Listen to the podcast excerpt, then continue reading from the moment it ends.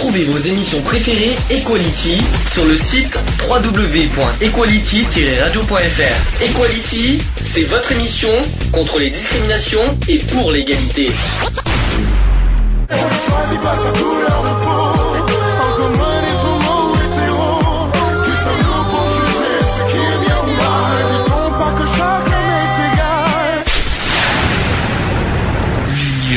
Fait la force.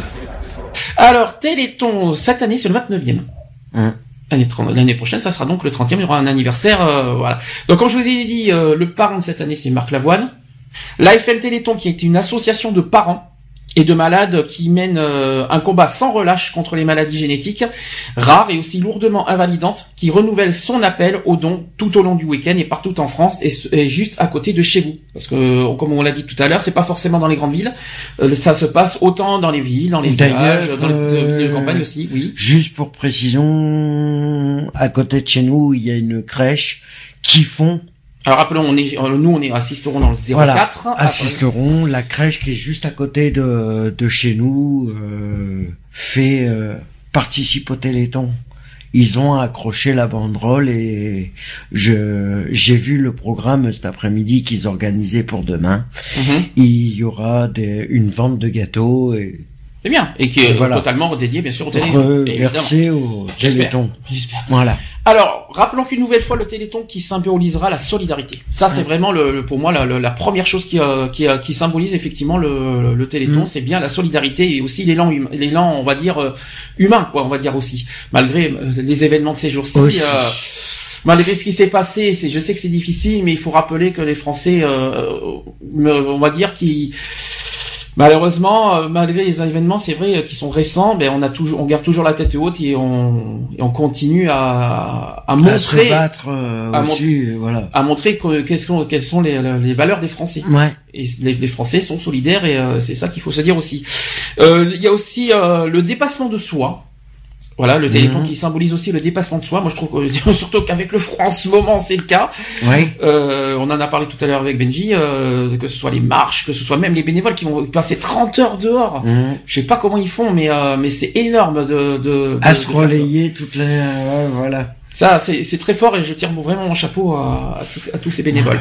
Et aussi la volonté de construire ensemble l'avenir qui pour pour donner aux familles et aux chercheurs et aux médecins la force et les moyens de conquérir de nouvelles victoires contre la maladie. Mhm. Évidemment, sans vos dons, ben, la recherche ne servira à rien. Il faut rappeler aussi. sûr.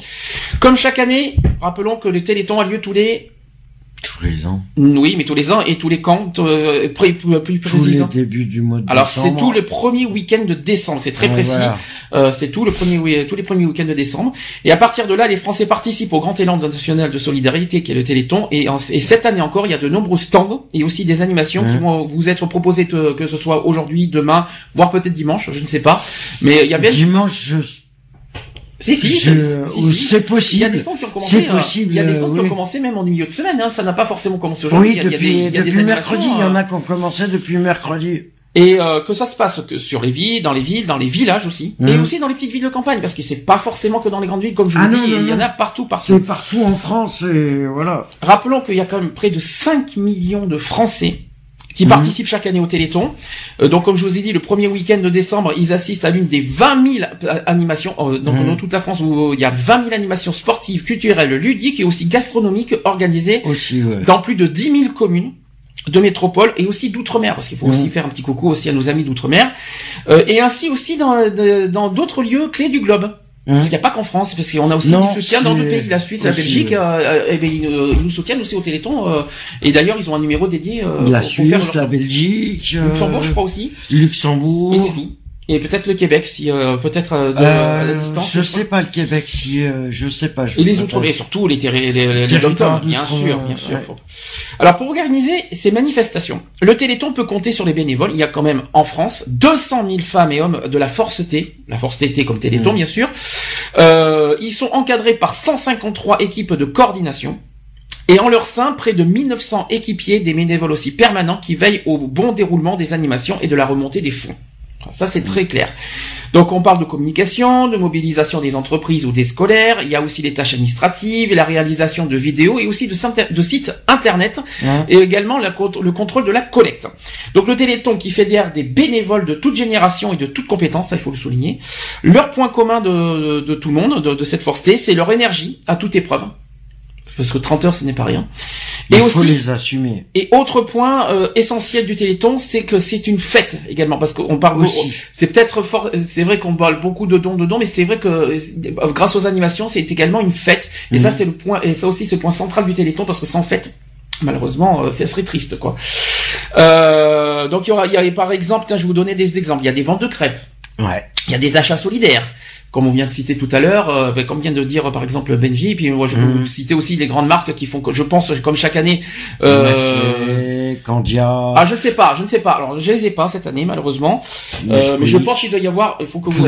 Faut y aller, faut, là je vous conseille d'y aller demain dans les grands supermarchés, dans les dans les grands supermarchés. Voilà. Euh, qui et vous verrez que normalement il y a des déjà il y a des bénévoles qui. De toute façon il y, a, il y a des personnes, il y a des bénévoles qui seront présents dans les du matin au soir. Non voilà. Euh, aux environs jusqu'à 20 ouais 18 20 heures.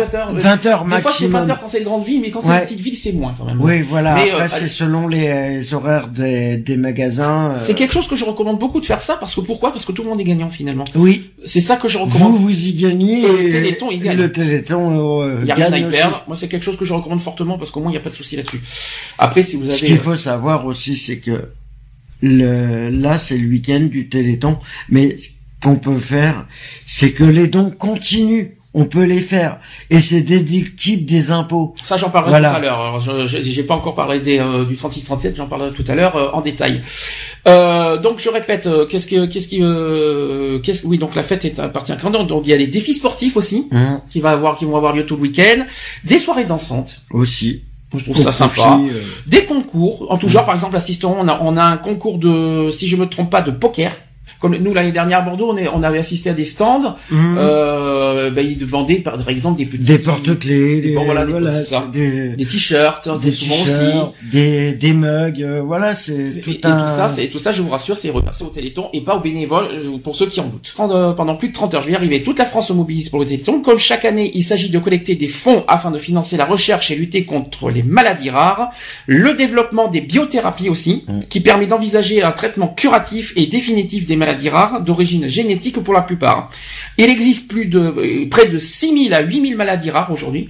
Précisons que peut-être et ça et ça le, le Téléthon vous le dira toujours, peut-être qu'il y a des maladies qui sont on va dire guéries effectivement, grâce à la recherche. mais il y en a d'autres qui se déclarent chaque jour. Et malheureusement, chaque année, il y a de nouvelles maladies qui, qui arrivent. donc c'est pour ça. Chaque jour. Donc c'est pour ça qu'à la limite, les gens se disent pourquoi le Téléthon au 30 ans, au, 30 ans après existe? Ben voilà, voilà le problème, c'est que même si on arrive à guérir certaines, j'ai bien dit certaines maladies, pas certaines maladies, euh, parce qu'il y en a certaines c'est très très difficile à guérir euh, et même il y en a même qui sont pas du tout guérissables d'ailleurs c'est sûr qui sont incurables et que peut-être ça peut prolonger grâce à la recherche on peut prolonger des vies et malheureusement on peut pas encore guérir mhm.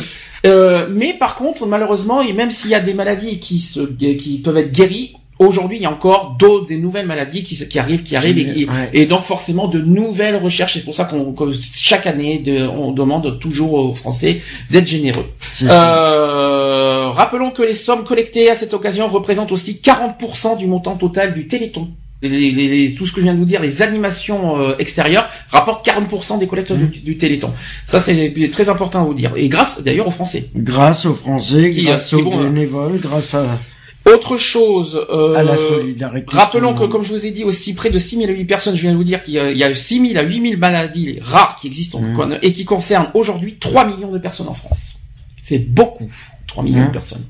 Et ça, c'est pas que des enfants, mais beaucoup là, des enfants. Mais voilà, Alors, cette année, euh, ce Téléthon qui se veut festif et solidaire, c'est vraiment le mot d'ordre de cette année, mmh, euh, voilà, très festif et très solidaire. En proposant du sport, des danses gastronomiques, comme je vous ai dit, et donc c'est parrainé cette année par le chanteur Marc Lavoine, euh, comme je vous ai dit, avec le, titre comme je, que je vous ai passé tout à l'heure, qui s'appelle Dis-moi que l'amour. Mhm. Dis-moi que l'amour, d'ailleurs, euh, il va, il a revisité la, version originale à l'occasion du Téléthon. Je rappelle que c'est le titre est actuellement sur iTunes, que vous pouvez télécharger légalement, bien sûr, Et que les dons- la totalité, la totalité de, de- de- des sommes récoltées euh, de- de- téléchargement est intégralement euh, reversée au Téléthon. Ça, c'est très important aussi bien. à le souligner. Euh, autre chose, il y a aussi, euh, il va y avoir aussi une mobilisation sur Twitter. Donc là aussi, je vous invite à aller sur Mhm. Tous Twitter. les tweets vont être versés. euh, Je vous invite. Par exemple, il va y avoir un mur d'images qui va permettre de suivre les messages avec le hashtag, qui- avec ce hashtag qui s'appelle moi aussi je donne. Donc hashtag moi aussi je donne et qui proviennent bien sûr des réseaux sociaux. Voilà. N'hésitez pas à, à faire Quand ça. tu fais ce hashtag, automatiquement, c'est reversé. euh, Voilà, donc euh, je tweeterai. Il y aura un petit message, une petite annonce qui vous expliquera mieux euh, ça, ça, Mm. le- ce mur euh, numérique qui euh, il vous euh, voilà c'est c'est- c'est ce- cette année il- il- le Téléthon euh, la grande grande révolution du Téléthon cette année c'est vraiment le numérique. Mm. On expliquera ça tout à l'heure. Euh, pour recueillir vos promesses de dons. Alors rappelons qu'il y a plusieurs possibilités. Premier point, les euh, le 36-37 bien sûr. Rappelons ça. Le site téléthon.fr. Mhm. Vous pouvez aussi faire euh, euh, les dons par PayPal. Alors je rappelle que les dons par PayPal, il y a un euro de plus qui est reversé au Téléthon quand vous faites des dons par carte bancaire sur PayPal. Ça c'est très important de le dire. Ensuite, euh, voilà, donc euh, il y a 20 000 bénévoles, euh, c'est-à-dire les Lions Club euh, international qui sont présents pour répondre bénévolement à vos appels. Donc c'est-à-dire des appels quand même de centaines de milliers de donateurs quand même. Oui, tout non, mais oui. Il faut quand même le rappeler. hein. Au moment du Téléthon, il y a plus de 2500 lignes téléphoniques.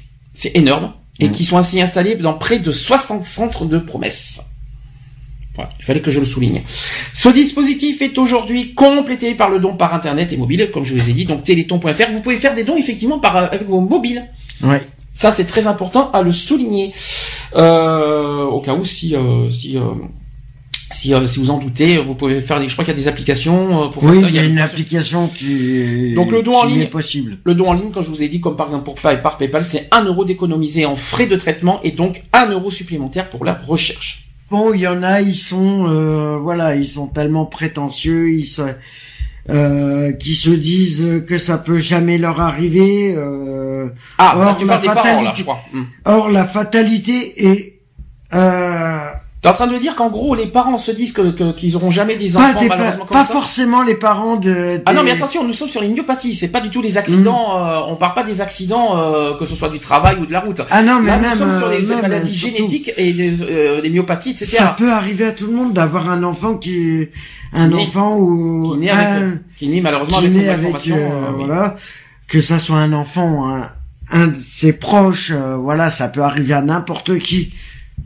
D'accord. Le Bah, problème, c'est que voilà, c'est souhaite- par solidarité. Je le souhaite à personne, mais c'est vrai que Voilà. c'est vrai que quand si jamais vous apprenez, euh, là on parle aux parents, si vous apprenez un jour que votre enfant euh, qui va naître a des malheureusement des malformations ou des Ouais. ou des maladies, Surtout ne voilà, jamais rejeter les, euh, les enfants euh, si vous apprenez, enfants. voilà. C'est malheureusement Ouais. c'est c'est c'est malheureusement la nature qui fait ça, Mhm. mais c'est pas une raison de condamner, de rejeter ou de Ah non, ou même de sûr. un enfant qui qui naît comme ça, il a le droit de vivre comme tout le monde. C'est un euh, être humain et c'est voilà, c'est tout.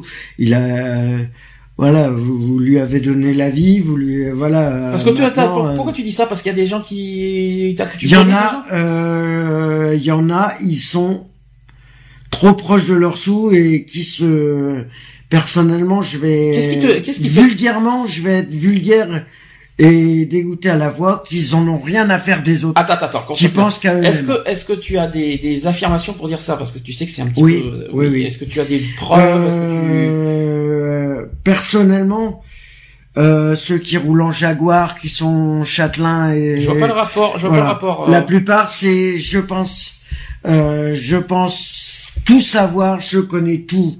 C'est les prétentieux et voilà, je connais tout, je sais tout. Et en fin de compte, qui sont trop près de leurs sous. Euh, souvent, euh, c'est qu'ils, c'est pas qu'ils rejettent leurs enfants, mais c'est qu'ils arrivent pas à, à l'accepter. à à- accepter la, la difficulté de. Ben, ça il fait partie il de la se reproche un peu. Ah non, ça alors ça c'est très bien que ce que tu dises ça. Non, bien sûr, c'est pas des parents, bien sûr. Non, mais non. D'un certain sens, euh, il- J'en ai entendu, je sais pas, je crois que c'était dans notre cinquième année Téléthon, j'en ai déjà entendu des témoignages des- d'un des parents qui, qui s'est, euh, enfin d'un père, je crois, si je me trompe pas, qui a dit c'est de ma faute. Bien sûr que non, c'est pas de sa faute, et qui a failli et qui a failli même le, le pas le, si l'exclure même, de, et qu'il a, il a failli même, ne pas reconnaître mm. son enfant tellement qu'il a honte de mm. de d'avoir un enfant malheureusement euh, myopathe euh, handicapé. Mm. Malheureusement non, c'est son enfant, ça fait partie de la nature. C'est difficile. Vrai je me mets pas, la place. Bien sûr, on se met pas la place des parents qui euh, qui qui, qui, qui, apprennent ce genre de nouvelles. Pour les parents, pour les parents qui sont euh, qui ont des enfants qui sont atteints de de myopathie ou tout ça, ils savent très bien qu'il y a des centres euh, qui peuvent les aider, les conseiller. Voilà, que toute écoute est bonne à, à prendre, mais sur voilà, c'est non mais voilà, c'est ça. Il y en a, ils sont c'est pas forcément. C'est triste à dire. Alors c'est triste à dire parce qu'il y en a qui vont se dire mince, le Téléthon on est censé faire des bonnes nouvelles, mais c'est vrai qu'il faut il faut revenir un petit peu des fois sur la réalité. Mais sur la réalité, voilà. Ce qu'on dit c'est un peu vrai, c'est vrai, mais après après euh, les, après écoute, après les parents, euh, c'est vrai qu'au premier abord les parents se culpabilisent, euh, mm. se culpabilisent et avec le temps, avec l'écoute, avec justement grâce à la FM Téléthon parce que la... FM mm. Téléthon qui, qui justement aide les parents à accepter, à mieux accepter, on va dire le, la myopathie et mm. c'est grâce à la FM Téléthon justement euh, grâce aux bénévoles aussi, qui, Qui, qui, psychologiquement font aident aussi les parents à au soutien, plus. Euh, voilà, c'est bien de le souligner ça. Je, mm. je suis je suis content de, dire ça, mais il faut il faut être réaliste. C'est vrai, malheureusement, ça existe et euh, et, voilà, il faut quand même. Mais tu vois, moi, et la FM Téléthon, c'est leur rôle. Hein. Tu vois, euh, voilà pour ceux qui connaissent pas, qui sont dans l'inconnu total, et euh, moi j'en ai vu euh, J'en ai parlé au, boulot euh, aujourd'hui. C'est vrai que euh, j'en ai parlé au boulot. Il y a il y en a une, elle me dit ouais, mais chaque année c'est pareil, on a, on, on est obligé de donner sur tout, on pas, est trop sollicité. Mais on n'est pas obligé. Moi, c'est ça qui m'énerve, c'est qu'on a des réactions qui sont où on est obligé de donner au euh, téléphone, euh, qui sont pragmatiques, tu vois, pragmatiques parce que c'est une personne qui voilà qui me Moi, qui est hyper sympa mais franchement elle a des raisonnements qui me qui te qui, te, qui te, ouais, qui, te alors déjà elle pense elle pense euh, personnellement et peut-être euh, peut-être que voilà si elle euh, selon les difficultés qu'elle a aussi elle pense un peu trop à l'argent et voilà le Alors, reste. Moi, si je peux me permettre, déjà, je rappelle un détail. Un, il n'y a aucune obligation de quiconque de donner. Non, c'est euh, C'est le libre. C'est le libre à chacun. Ouais. Deuxième point. Il y a, il y a une chose que je n'apprécie pas, ça fait des années que je le dis tout le temps, tout le temps, et je le répète à nouveau. Quand vous donnez au Téléthon, faites-le avec avec sincérité et non par pitié. Ah oui, non, ce n'est pas rendre service. Sachant qu'en plus c'est du type des impôts. C'est peut-être euh, rendre service à la recherche, mais vous ne rendez, mais, vous ne rendez pas service aux malades en, en réalisant ah non, comme ça. C'est sûr. Ça c'est très important de le dire. Ensuite, que ça soit fait hypocritement, ça par contre je suis, euh, je trouve ça euh, déroutant, c'est c'est aberrant de, de penser à moi, ce que j'aime pas, c'est le côté pitié. Alors ça, j'ai du mal. Ah oui, non, mais voilà, oui. C'est, c'est pareil. On ne vous force pas non plus la ah main à donner. Ça, c'est libre à chacun. Chacun. Chacun est libre de faire ce qu'il veut. Euh, S'il veut donner, il donne parce que voilà, il, il y a un engagement. Euh, parce qu'il a un engagement, il comprend. Euh, il voilà. Et la réalité, elle fait que euh, on arrive à comme tu l'as dit euh, tout à l'heure, on arrive à guérir à guérir de certaines maladies, mais ce qu'il faut savoir, c'est qu'il y en a qui se déclarent tous les jours. Alors même chose, autre des nouvelles. Plein de on en trouve, on en découvre tous les jours. Il y a plein d'autres choses qui, qui reviennent aussi, notamment ces dernières années. On dit que les dons du Téléthon, en quelque sorte, euh, ça fait quand même. C'est vrai qu'à l'heure actuelle, il y a un milliard et demi de, de dons euh, en 30 ans qui ont été donnés, et que les gens se disent bon sang, ils ont encore besoin de dons, ils ont encore besoin de sous. Donc des gens viennent de donner une raison pourquoi euh, aujourd'hui le Téléthon existe toujours, et de deux, non, il y a les, il, c'est pas les dons vont pas in the pocket à la, ah non, dire, bénévoles et tout ça. C'est à la recherche. C'est pour la recherche. Il y a... Même si effectivement il y a 20% des dons qui vont à la communication, à tout ça, à, à, certaines choses. S'il n'y avait pas de communication, aujourd'hui, euh, ben justement, il y aurait pas de télévision, il y aurait pas tout ça. Euh, il y aurait pas, il y aurait tout ça. D'ailleurs, maintenant, euh, maintenant 81%, ça a été dit d'ailleurs. 81% des dons vont à la, recherche. C'est c'est prouvé. Le problème, voilà, c'est pour permettre. Je sais pas qu'est-ce qui qu'est-ce qu'il leur faut de plus aux Français pour convaincre euh, que ce n'est pas de la supercherie ou qu'il n'y a pas de, de problème là-dedans? Sinon, ça ferait pas 30 ans que le Non, Téléthon voilà. existerait non plus. hein. Alors, parlons de- justement de, de ce 29e Téléthon, ce week-end. Donc, pour ce 29e Téléthon, euh, au départ, euh, là je parle au niveau national, au niveau de la télé, ça devait être prévu au, au départ au Champ de Mars. Mhm. Or, avec les sécurités et avec les événements qui Avec ont eu les récemment, y a eu récemment, oui. le plateau a été, euh, du coup, euh, on va dire, euh, Déplacé. déplacé effectivement à l'hippodrome de Longchamp. D'accord. Voilà. Ouais. Donc, euh, donc Dans déjà, un coin sécurisé. c'est mieux. euh, Voilà. Histoire de, de, de pas ouais. que ça, pour pas que ça soit au centre de, Mm. de comment dire du euh, de, de Paris. Mm. Euh, donc ils ont mis à l'hippodrome de Longchamp. Donc c'est à l'ouest de Paris pour ceux qui savent pas où Mm. c'est. Et aussi donc il y a trois donc vous avez trois maîtres de cérémonie. On a, comme d'habitude il y en a deux d'habitude, c'est-à-dire Sophie Davant et Nagui. Et cette année un petit nouveau Dave. Ah. Qui présente en plus, euh, qui, qui rejoint l'équipe pour présenter le Téléthon. Sur, je pense que c'est sur ouais, France mais, 3. euh, ouais. Voilà, ils doivent se faire un relais. Euh... Bien sûr, parce que je, ça c'est du sûr certain. Donc cette année, par contre, six villes. Donc vous savez que chaque année il y a des villes ambassadrices et cette année il y en a six qui sont en ville, euh, des six villes ambassadrices pour 2015 qui ont été choisies pour accueillir des, des défis dans le nord de la France, c'est-à-dire à Saint-Valery-en-Caux, ça c'est dans, en Seine-Maritime, euh, qui vendra par exemple 3000 bouteilles de cidre à et euh, de cidre. Il y a aussi Beauvais qu'on en Mhm. parlera après, ça c'est en Picardie. Il y a aussi une chorale de 2000 enfants qui chantera devant la, la cathédrale. Il y aura aussi Rouen. Il y a Saint-Étienne, il y a Avignon. Décidément, Ah, Avignon cette année est très Avignon, sollicité. cette Hein. année, ouais. Euh, et il y a aussi Mossane-les-Alpilles à, au- dans les Bouches-du-Rhône. Euh, Donc chez nous, on est très sollicité par de contre. Marseille. Nous, on l'a fait l'année dernière. Je sais pas si tu te souviens. Nous, on a acheté un, un t-shirt euh, dédicacé euh, sur Oui. eBay. Je sais pas Ouais, si tu t'en ouais, souviens de ça. ouais, ouais, Et je rappelle que souviens. c'est reversé également au. Téléthon.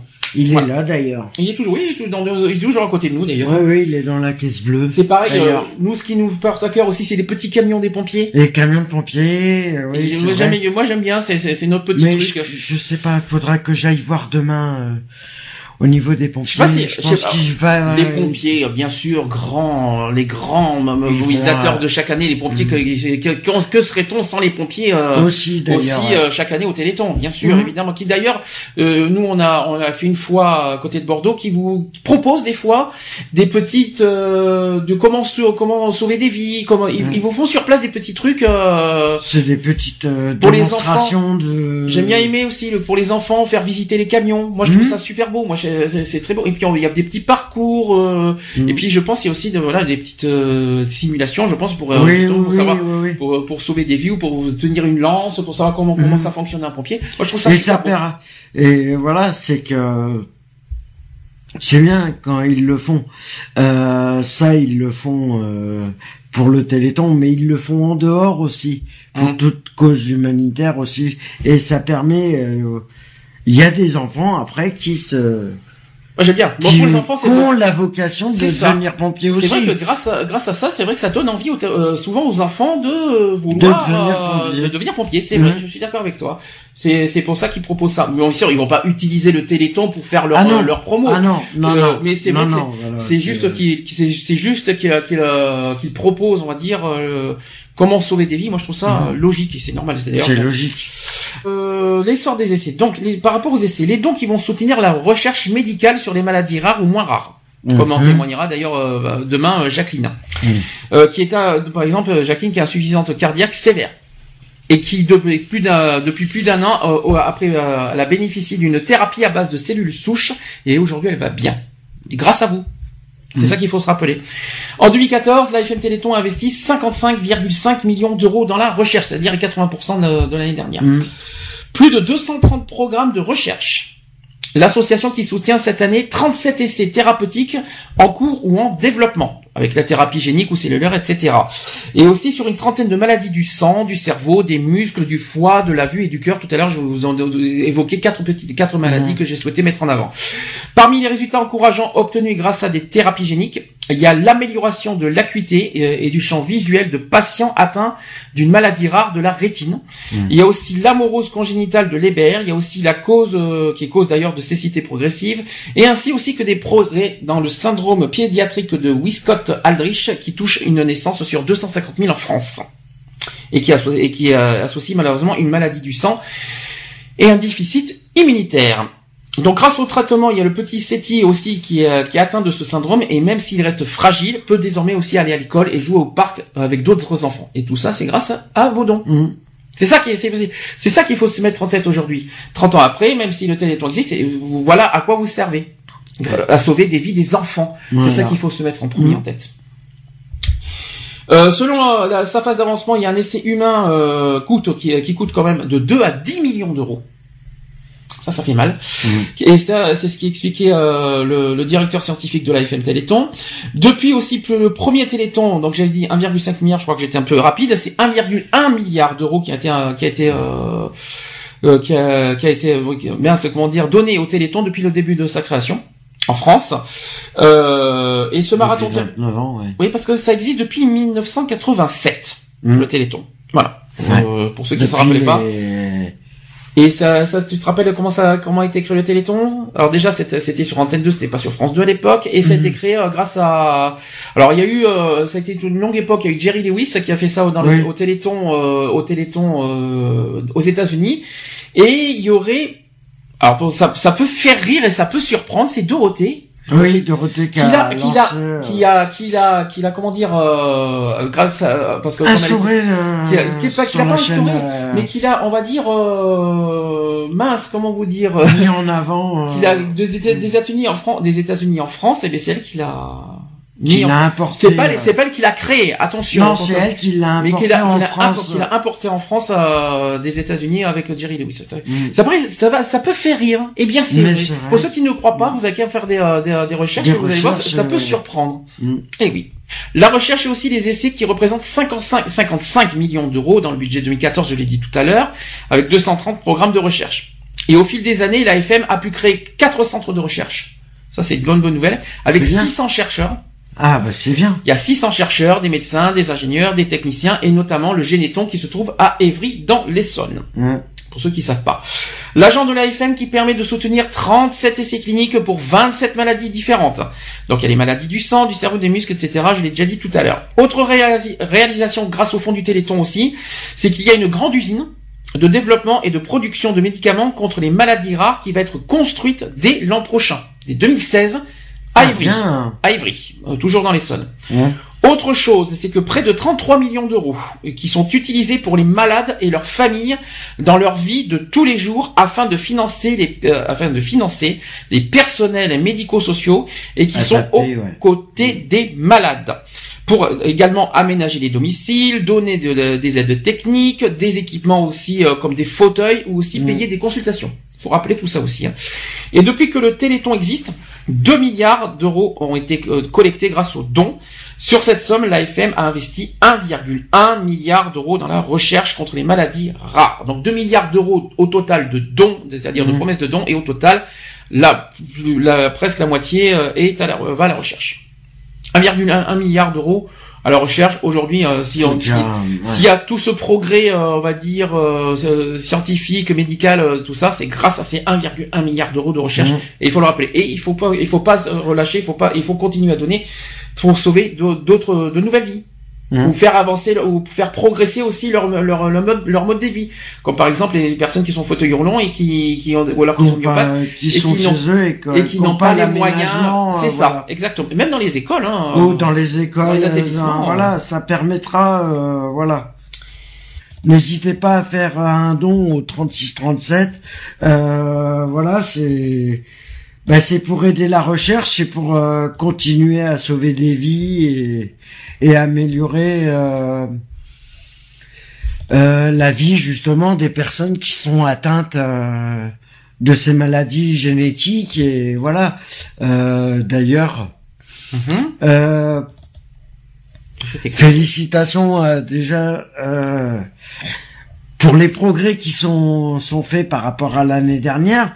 Euh, voilà et euh, remerciements déjà euh, à toutes les personnes qui se mobilisent ce week-end. euh, voilà, je je suis un peu ému de C'est dur, hein, de, Voilà. à chaque fois qu'on parle du Téléthon, il y a toujours une émotion euh, forte qui, euh, qui, euh, qui, qui surgit en nous. C'est pour ça qu'on a, et n'hésitez pas pas, parce que ça peut arriver euh, à tout le monde d'apprendre qu'on a un enfant atteint de d'une maladie génétique euh, et, et surtout ne le ne le le rejetez pas les voilà vous 36 37 de toute Voilà. façon pour vos dons téléthon.fr par internet n'oubliez pas que 1 euro est revers et il y a 1 euro en plus si vous faites des dons en ligne voilà n'hésitez pas à communiquer euh, le numéro et voilà si je peux me permettre si euh, vous êtes entre amis ou un repas ou n'hésitez pas Si je peux me permettre, franchement, après, on va passer un peu plus sérieux parce qu'on va parler plus profondément de- Ah. des objectifs du Téléthon et on va parler aussi des, des familles ambassadrices.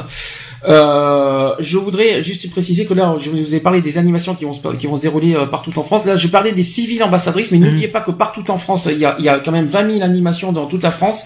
C'est pas parce que j'ai parlé des civiles ambassadrices que que- qu'il faut aller uniquement dans les dans les non vous, euh, selon plein vous trouvez euh, Vous avez plein d'animations aussi dans vos propres villes et on compte sur vous franchement pour vous mobiliser, pour faire une belle fête, pour faire un bon week-end, euh, un bon petit week-end solidaire euh, entre entre habitants parce que malheureusement aujourd'hui avec les campagnes effectivement avec les tensions qu'il y a en ce moment tout ça Mhm. euh, franchement on compte sur vous euh, tout, tout, pour montrer de quoi que- qu'on peut être unis. Comme quoi que les Français sont selon les nous, selon pouvons, les nous pouvons être unis malgré nos différences. C'est ça que je veux dire. Quel peu importe nos différences justement nous, nous- il faut montrer non que mais même selon, selon les événements aussi qu'il y a eu récemment euh, de montrer que quand même c'est pas parce qu'il y a eu ces événements là que les Français ne sont pas solidaires autre chose, hein, pas de pas de politique, pas de, Non, pas de voilà. différence, pas de culture, pas de différence culturelle. Unissons-nous les uns les autres pour faire de bons. parce qu'on est bon truc. tous des êtres humains et on a tous euh, le droit à la vie.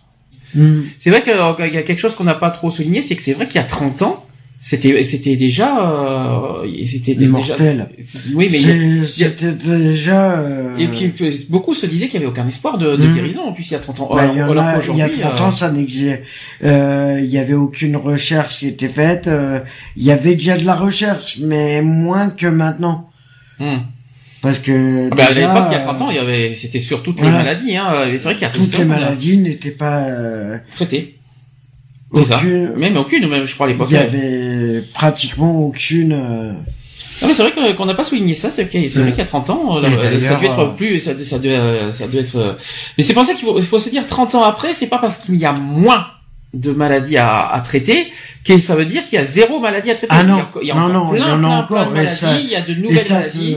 se, ça se déclare encore de jour en jour. hein. Il y a de nouvelles faut- maladies qui arrivent, voilà. il y en aura toujours, et malheureusement, malheureusement, il faut Il y en honnête, il y en aura. aura encore. Il y en aura. euh, Et le but du Téléthon, c'est justement, avec grâce aux recherches, de cibler et même freiner les maladies, Mhm. même voire même vaincre les maladies, tout simplement. aussi, euh, prolonger l'espérance de vie, surtout des enfants, malheureusement, euh, même de, de, de- voilà, des, des- des même de- maladies. de, de euh, toute personne euh, je suis en train de penser à atteinte.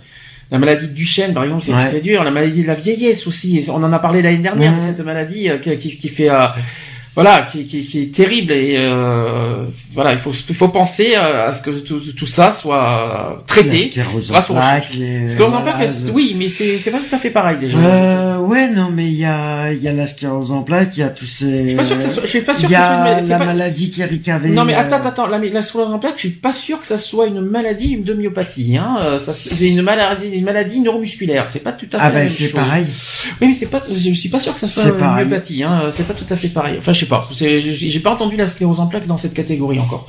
Bah, À moins que j'ai raté un épisode, mais- Ils ont fait un spécial. euh, Bon, peu importe. Voilà, Euh, il y a plein plein de maladies quoi qu'il en soit grâce au Téléthon. Puis euh, rappelons que le Téléthon souvent aussi aide aussi à, à vaincre d'autres maladies qui n'ont rien à voir aussi avec euh, Aussi. avec les maladies euh, Mm. génétiques et, et, euh, voilà, neurodégénératrices comme on dit si bien. Mm. Et euh, le Téléthon aide aussi à, à vaincre d'autres maladies. euh, Il faut le, le préciser. Rappelons quels sont les objectifs du Téléthon? Il y a deux points majeurs euh, du Téléthon. Premier, euh, évidemment, évidemment, ça va de soi.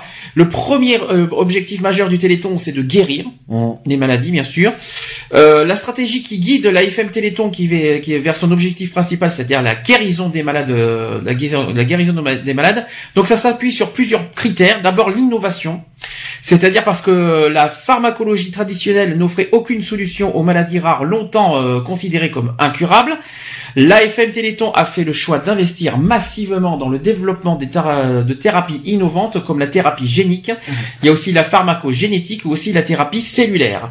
Un choix qui a porté ses fruits avec les premières victoires euh, remportées pour euh, des déficits immunitaires, par exemple les baby bulles. On en a déjà parlé il y a, il y a un petit moment. Et également aussi les maladies du cerveau ou du sang. Ça, ce sont les premières victoires. Deuxième euh, point, c'est sur l'intérêt général. Euh, toujours sur le, gros thème guérir. hein. L'intérêt général, c'est-à-dire que dans les premiers télétons, la FM Téléthon et grâce au don pour la, la recherche médicale a fait le choix de développer euh, euh, des laboratoires et des outils d'intérêt général qui permettent de progresser dans la connaissance et la mise au point de traitements pour les maladies rares. Cela a notamment été le cas avec la mise en place de banques. Ah, Charlotte qui est avec nous. Coucou Charlotte. Salut à tous. Alors, alors attends, je, te- je finis dans ce cas le sujet. Je pense que tu as entendu en direct ce que je disais peut-être. Pas du tout, non. Bon, bah, je- j'en- j'arriverai après. Là, je suis sur les objectifs du Téléthon, puis euh, je reviendrai vers toi juste après. Euh, donc, je rappelle sur l'intérêt général. Donc, cela a notamment été le cas avec la mise en place des banques d'ADN et la réalisation des premières cartes du génome humain qui ont permis d'accélérer la découverte des gènes responsables de centaines de maladies. Aujourd'hui, les thérapies nouvelles impulsées par l'association montrent leurs premiers résultats euh, pour des maladies et elles sont également explorées pour des maladies fréquentes. C'est la médecine tout entière qui bénéficie de ces avancées. Et enfin, troisième point, toujours sur le, gros titre guérir, c'est qu'il faut aussi l'efficacité pour les malades, parce que son objectif, c'est la guérison des maladies évolutives. L'AFM Téléthon met tout en œuvre pour mettre les traitements à la disposition des malades le plus rapidement possible. Donc pour, euh, au total, c'est que pour, euh, pour atteindre son objectif, l'AFM Téléthon utilise différents modes d'action. Elle apporte sous soutien donc à plus de 230 programmes euh, de recherche et, chez- et de jeunes chercheurs à travers ses propres appels d'offres ou ceux d'autres associations. Seule ou en partenariat, elle a également créé ses propres laboratoires. Donc il y a les Génétons, l'Institut de Myologie, ISTEM, il y a aussi l'Atlantique Généothérapie. Il y a également des leaders internationaux dans le domaine des biothérapies innovantes. Donc ces derniers euh, rassemblés au sein de l'Institut des biothérapies et des maladies rares constituent une force de frappe unique au monde par son envergure et de sa mission d'intérêt général. Donc ça c'était vraiment sur le thème guérir. Je vais, euh, je, on va passer après au- euh, à la grosse catégorie aider, mais avant tout on va faire un petit coucou à Charlotte qui vient de, nous rejoindre. Est-ce que, alors je sais qu'aujourd'hui tu es malheureusement pas euh, dans, dans le domaine du travail, mais en titre général, est-ce que dans ton travail tu euh, tu fais quelque chose pour le Téléthon ou est-ce que est-ce que toi personnellement tu fais euh, quelque chose pour le Téléthon ou est-ce que c'est un événement qui ne te euh, marque pas et qui te, ne t'intéresse pas? Euh, alors, au sein de mon travail, euh, on ne fait rien pour le Téléthon. Euh, parce que comme nous, on est quand même euh, dans une résidence où euh, il y a des personnes Alzheimer et, euh, et apparentées. Donc, enfin, excuse-moi de dire ça, nous, on n'est pas forcément vraiment concernés. Donc, Mhm. en, en de la résidence, hein, je parle bien. D'accord. Euh, après, euh, après de moi-même, euh, je soutiens le Téléthon en composant le 36-37. Mhm. Mais euh, par contre, euh, il y a des choses dans ma ville qui se font, euh, des animations et tout ça, mais j'ai j'ai jamais eu l'occasion d'y aller. T'as jamais eu l'occasion dans ta ville euh, à Annecy, il y a bien quelque chose à Annecy. Euh, pour Annecy, a-. Annecy, oui, bien sûr, Annecy, même aux alentours d'Annecy, il y a quelque chose, ouais. Euh, j'ai parce que alors j'ai jamais eu l'occasion d'y aller pour une simple et bonne raison parce qu'à chaque fois que je bossais, euh, je, enfin à chaque fois je bossais Mhm. et euh, et puis et puis maintenant c'est que bah j'ai un peu de mal à marcher aussi. Hein. Tout à fait. Mais si tu si avais la capacité, est-ce que ça t'aurait intéressé d'être sur place et de faire euh, Est-ce que bénévolement t'aurais t'aurais t'aurais réussi à à faire ce que les bénévoles font pendant 30 heures dehors à à, à offrir dans leur temps pour pour le Téléthon Est-ce que toi est-ce que toi ça t'a- t'aurais apprécié de le faire ça? Euh, ouais, si j'aurais eu le temps de le faire, oui, je l'aurais fait. Qu'est-ce qui t'aurait motivé de qu'est-ce qui t'aurait motivé de le faire? Bah, c'est en fait c'est la chaleur humaine. En fait, c'est le fait de tous se retrouver tous ensemble pour le- pour une bonne et une même cause. Mhm. Et, euh, et je trouve que euh, avoir une bonne chaleur humaine, et ben ça ça te permet de, ça donne envie de, de donner de donner de ton temps et, et donner et donner au fait au- aussi des dons. D'accord. Et est-ce que tu en parles dans ta famille ou dans ton travail du Téléthon en général ou non? Ou ça t'intéresse pas? Euh, en famille, bah enfin quand j'étais petite, euh, on le regardait à la télé, le Téléthon. Mes parents m'expliquaient ce que c'était et, et pourquoi. Et euh, et puis comme et maintenant euh, à mon boulot, on en parle aussi ouais du Téléthon. Ça on en parle un petit peu. Quand tu le regardes à la télé, est-ce que ça t'apporte, est-ce que ça t'apprend quelque, ça t'apprend des choses euh, au- par rapport au- à ce qu'il montre à la télé? Ça apprend énormément, ouais. Ça apprend, c'est et puis tu tu vois le le, combat d'autres personnes, euh, c'est euh, et le, combat et le courage d'autres personnes et c'est c'est absolument enfin je vais pas dire que c'est absolument génial mais c'est c'est très très intéressant quoi et instructif alors, est-ce que, est-ce que toi tu as ressenti ça euh, Même, je vous pose la question en général maintenant. Est-ce que franchement, euh, parce qu'il y a plein de personnes, vous savez, qui sont critiques, vous les, vous les connaissez. Hein, tout le monde mhm. n'est pas forcément en faveur du Téléthon, je vous le rappelle. Est-ce que vous, est-ce que vous ressentez franchement qu'on utilise les enfants pour, pour, euh, pour, quelque part pour, je parle au niveau de télé. Attention, nous sommes d'accord. Nous, je parle pas des animations extérieures.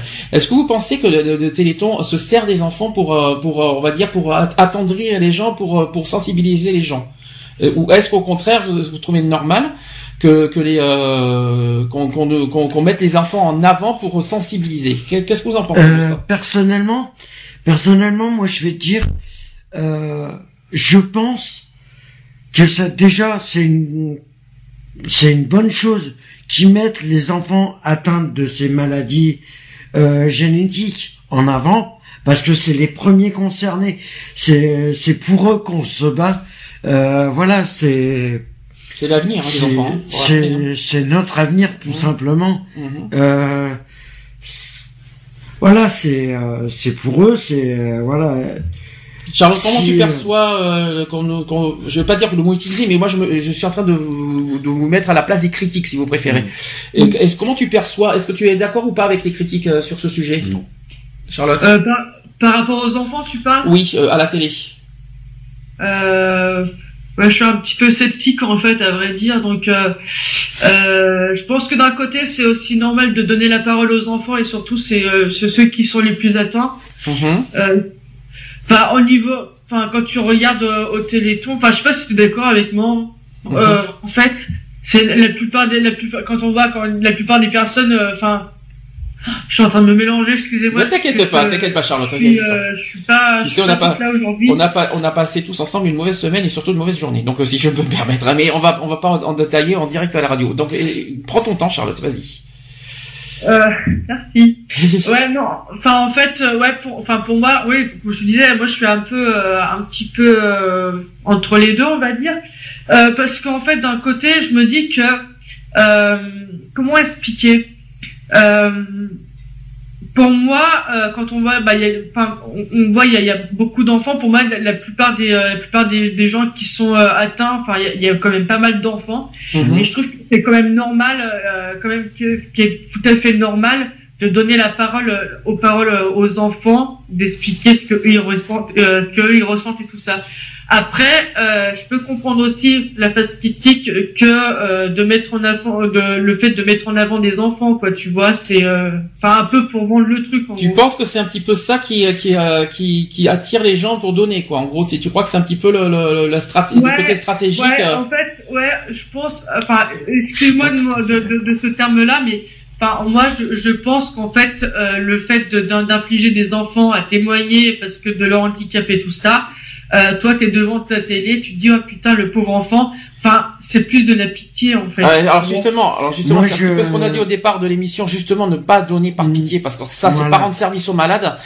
Euh, si, si franchement vous, vous, vous, vous donnez, ne faites pas ça par pitié ou par euh, par euh, par attendrissement que ce que de ce que vous voyez à la télé. Faites ça avec sincérité, avec le cœur, mais pitié, mais pas par pitié, parce que alors là, alors là, là, là je ne remercierai pas les gens qui font ah par pitié. Hein. Non, non, c'est sûr. si c'est fait par pitié, ça vaut pas alors, le coup. certes, certes, ça vaut pas le coup de le faire. Alors certes, ça va, ça avancera quoi qu'il en soit la recherche, mais je pense que pour moi, humainement parlant, ça rend pas service aux malades. Bah, moralement personnellement, personnellement, euh, si on le, si les personnes le font par pitié ou parce qu'ils voient qu'il y a des enfants qui qui sont sur le plateau euh, pendant ces 30 heures et qui font un don parce que euh, voilà par pitié, je suis désolé, mmh. mais ils se disent ils réfléchissent pas. Personnellement ils réfléchissent pas. Ils me ah si ils réfléchissent mais euh... ben, ils réfléchissent par pitié. Quand tu fais un don par pitié, je suis désolé, c'est que quelque part tu réfléchis pas. Comment tu comment tu tu, tu ressentirais Charlotte quelqu'un qui, qui fait un don par pitié? Qu'est-ce que tu en penses de ces personnes euh, Peu importe, on s'en fout, ça fait avancer la recherche ou au contraire c'est pas le, le, on va dire l'objectif recherché? Euh, pour moi, c'est pas l'objectif recherché en fait de faire témoigner des enfants. Euh, c'est euh, pour moi c'est euh, enfin comment euh, j'ai pas de mots pour expliquer tellement que moi c'est enfin pas que ça m'énerve mais bon c'est pour moi ça me ça, ça me dégoûte un petit peu de voir qu'il y a que des enfants qui, qui témoignent. Et pourtant pourtant malheureusement dans, dans, en France il n'y a pas que des enfants qui sont atteints de maladies ou, ou de ou, ou de handicap Mhm. Et on leur laisse pas la parole, quoi. Attention, attention, rappelons que tous les handicaps sont pas concernés par le Téléthon. Hein. Euh, non, voilà, c'est euh, voilà, faut faire attention à ce qu'on dit. C'est uniquement pour les maladies euh, neurodégénératrices, hein, le, mhm. Téléthon. Il hein. faut bien faire attention. Euh, Après, si je peux me permettre, imaginons, vous êtes sur le lieu, vous êtes sur un local, vous voyez, euh, voilà, une, un enfant malade qui vous explique son histoire. Comment vous réagirez? Est-ce que c'est ça qui vous pousserait le Téléthon Est-ce que c'est son histoire qui vous pousserait à donner ou est-ce que c'est plus euh, ou euh, quel est l'intérêt de rechercher? Est-ce que c'est est-ce que c'est pas plus émouvant de rechercher son histoire, son parcours? Mm. ou est-ce que est-ce qu'il faut entendre une histoire d'une personne pour donner envie aux gens de donner? Vous voyez ce que je veux dire? Et c'est très compliqué la question. Hein. D'essayer de faire la, la comparaison. Qu'est-ce que, qu'est-ce que, qu'est-ce que vous recherchez le plus? Qu'est-ce que qu'est-ce que vous recherchez ou demandez le plus en, au Téléthon euh, déjà? Moi, euh, personnellement, euh, comme on le fait chaque année, et c'est la cinquième année que nous on le. Ah au niveau radio, oui, ça cinquième année. Moi, ça fait des années, plus euh, d'années que ça le fait. Hein. Moi, je, c'est vrai que je le fais depuis. Euh, je le fais. Je. Bon, c'est vrai qu'il y a eu des moments où j'ai pas pu le faire. ça m'est arrivé. Bah, voilà, selon les selon les finances. Mais je, moi, je le fais par solidarité. C'est parce que moi je me dis que ça pourrait très bien, euh, ça aurait pu être très bien moi qu'aurait pu être avoir euh, une maladie dégénératrice euh, et j'aurais bien voulu avoir un soutien, j'aurais bien voulu voilà, c'est le parce que je trouve je trouve que la la meilleure façon euh, D'exister, c'est euh, c'est euh, voilà, c'est. D'aider, c'est par euh, la vie est elle est tellement euh, T'es en train de, t'es en train de, de, de, pas toucher vers ce boule. T'es en train de, ouh, tu sais pas quoi dire, tu t'arrives pas à trouver le tellement... En fait, alors je vais poser la question, dans ce cas, je vais poser une question différemment. Alors, je vais poser même deux questions. Déjà, qu'est-ce qui vous, Qu'est-ce qui, euh, comment convaincre les gens de donner qu'est-ce qui, quels sont les moyens de, convaincre de, donner aux personnes déjà? Ah, ça c'est la grande question qui tue. C'est vrai qu'on on peut pas. Est-ce que c'est financier ou est-ce que c'est humain d'abord? Ben c'est humain de donner. Alors comment convaincre les personnes de donner au, niveau humain? Parce que le problème. Euh, le problème, c'est que ça peut arriver, euh, comme il y a des nouvelles maladies qui se découvrent pratiquement tous les jours. Il faut se mettre à la place. Par exemple, je vais, je vais dire peut-être, euh, ça va peut-être être stupide ce que je vais dire. Imaginez demain, vous apprenez que l'un de vos proches ou ou, un de vos enfants ou voilà ou un de vos petits enfants est atteint d'une de ces maladies qui vient qui est pas encore diagnostiqué. Non, c'est pas c'est pas voilà, ce que tu veux dire. Vous savez pas du tout combien de temps il peut Toi, es en train de rester en vie. en train de te dire, alors t'es en train de te dire, ça c'est à chaque fois qu'on revient là-dessus euh, sur plein de sujets, t'es en train de te dire que demain ça peut arriver à n'importe qui. Et eh oui. Tu peux, comme une, tous les une sujets. Nouvelle tragique, une nouvelle tragique comme ça, ça peut tomber sur n'importe qui. Et eh oui. À n'importe quel moment. Donc euh, malheureusement, euh, se dire que c'est la que, que les personnes aient, voilà, imagine vous vous apprenez demain que vous êtes atteint de. Et, et pour ceux qui, et pour ceux qui se disent ça n'arrivera jamais, qu'est-ce qu'il faut faire pour leur convaincre? Au contraire, c'est pas parce que ça leur arrivera jamais. Est-ce que est-ce que c'est une raison? Parce que ça leur arrivera jamais d'être inhumain Qu'ils arrêtent, qu'ils arrêtent de dire, euh, qu'ils arrêtent de, pour ceux qui disent que ça n'arrivera, ça leur arrivera jamais. Ils peuvent, je, je, j'arrive même pas à concevoir qu'ils puissent se dire ça. Charlotte, parce que c'est une fatalité. On peut, voilà, il y a des, on peut pas, on peut pas prévoir ce qui peut arriver. Charlotte, est-ce que tu as quelque chose à rajouter? Euh, moi, je pense en fait, c'est euh, moi, c'est d'écouter l'histoire en fait qui me pousserait à donner au Téléthon. Euh, c'est d'écouter euh, la personne qui est en face de moi, qui qui qui a cette maladie ou ou, ou un certain handicap qui, qui est dans le Téléthon. Euh, c'est d'écouter son, son, histoire et c'est son histoire qui me donnera envie de donner, tu vois, parce qu'en fait la personne va t'expliquer toutes les souffrances qu'elle vit depuis euh, mhm. au quotidien, euh, depuis très longtemps et tout. Euh, voilà, c'est euh, pour moi c'est l'écoute en fait, tu vois. Alors ça, en gros, le fait qu'il te transmette émotionnellement son, son histoire, son parcours, ça te pousserait à. mais dans le dans quel but après tu donnerais? Après dans quel qu'est-ce que tu donnes Mais après pour que pour quel motif? Euh, pour aider à la recherche de la maladie dont la personne est affectée. Mhm. Donc pour l'aider à guérir surtout, c'est ça. Exactement, exactement, voilà. À vivre, euh, à vivre, tout simplement. Et c'est vrai que la personne, on peut tomber sur une personne qui peut nous dire dans un mois je vais mourir. Mhm. Et ça, c'est, ça, c'est. Et malheureusement, on a beaucoup eu des, des histoires dans le, dans les télétons au niveau télé qui, malheureusement, un ou deux mois plus tard, nous quittent. Et ça, c'est triste à dire. Et ça, c'est pas leur faute. C'est pas la faute. Euh, c'est pas, c'est pas la faute d'autrui. C'est pas la faute non plus des dons. C'est malheureusement. Toi, je sais pas si tu te rappelles d'une hmm. histoire qui, euh, justement, je crois que c'est le Téléthon 2013. Mmh, D'ailleurs, où la 2013, pas, 2012 ou 2013. pas là. Hein, je, te euh, je crois que c'est 2012. Oui je crois que c'est le Téléthon qu'on avait regardé à la télé. Oui. Et l'enfant, par rapport au parrain qui avait pris euh, un enfant et qu'on a appris quoi, euh, je crois trois ou quatre mois après, ils en ont parlé l'année l'année d'après. Euh, qui est, qui est décédé d'ailleurs. Euh... Ah mais il faut pas se dire, il faut pas se dire que, la, que, que donner la recherche, que la recherche va, va tout guérir. Non, malheureusement, sûr, ça va. Ça va en plus, ça prend du temps la recherche. Ça prend pas, ça se fait pas du en, en un claquement de doigts, du jour au lendemain. Ça prend des années souvent. Mais ça prend des années. et imagine, le, ça fait le 20, euh, cette année c'est le 29e Téléthon et il y a des maladies qui sont euh, découvertes depuis des années, et depuis plus de 10 ans et qui sont pas encore guéries. C'est vrai, tout à fait. Et parce que euh, voilà, il y a la bon, il y a les dons, il y a voilà, il y a mais la recherche est tellement minutieuse. Et d'ailleurs. Euh... Non mais je vous dis ça parce que malheureusement les gens se disent avec avec 100 euh, par exemple avec 80 millions d'euros c'est bon tout tout va être non, Non non non, justement on peut pas on peut pas prévoir le problème c'est que tu peux jamais prévoir ce qui peut arriver. C'est c'est des coûts et c'est très très cher tout ce qui est médical c'est très très cher. Euh, il m'a selon par rapport aux dons par rapport euh, à ce qui est reversé à la recherche, il y a quand même une bonne partie des 80% qui sont versés à la recherche pour justement, il y a des tests qui sont faits tous les jours, mais qui, qui échouent. Il y a des, on fait des tests tous les jours, mais il y en a qui fonctionnent, il y en a peut-être un sur, allez, un sur mille qui fonctionne faut peut-être pas trop. Non, mais pour donner une fourchette à peu près. Ouais, ouais, pas venir une fourchette que tu sais pas. Enfin, je sais pas si. Non, mais. Enfin. Même si je sais pas. Voilà, il y a peut-être. Euh, 1 sur 1000, à 6 sur 1000.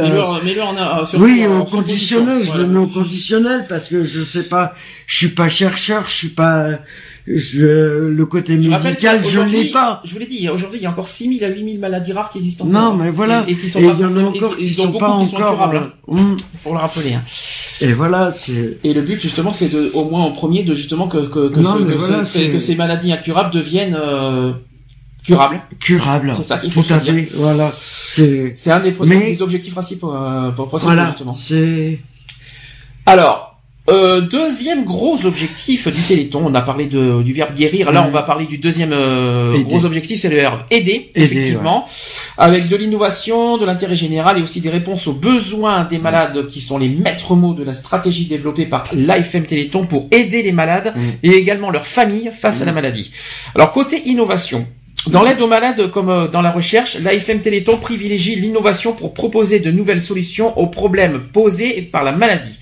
Elle met en place donc des expérimentations pour démontrer leur pertinence, euh, puis ses forces aussi, avec des partenaires pour euh, de les généraliser. Alors premier point, par exemple, le, référent parcours de santé, qui est un métier créé par l'association. Et c'est un référent parcours de santé qui est un, le référent parcours de santé qui est un professionnel qui aide les familles à faire face à chaque nouvelle étape de la maladie, avec le diagnostic, la prise en charge médicale, la scolarité, l'adaptation du logement, on en a parlé tout à l'heure, et également le choix des aides techniques. Donc ça, c'est le premier, euh, premier métier. Euh, autre point, c'est sur l'habitat service.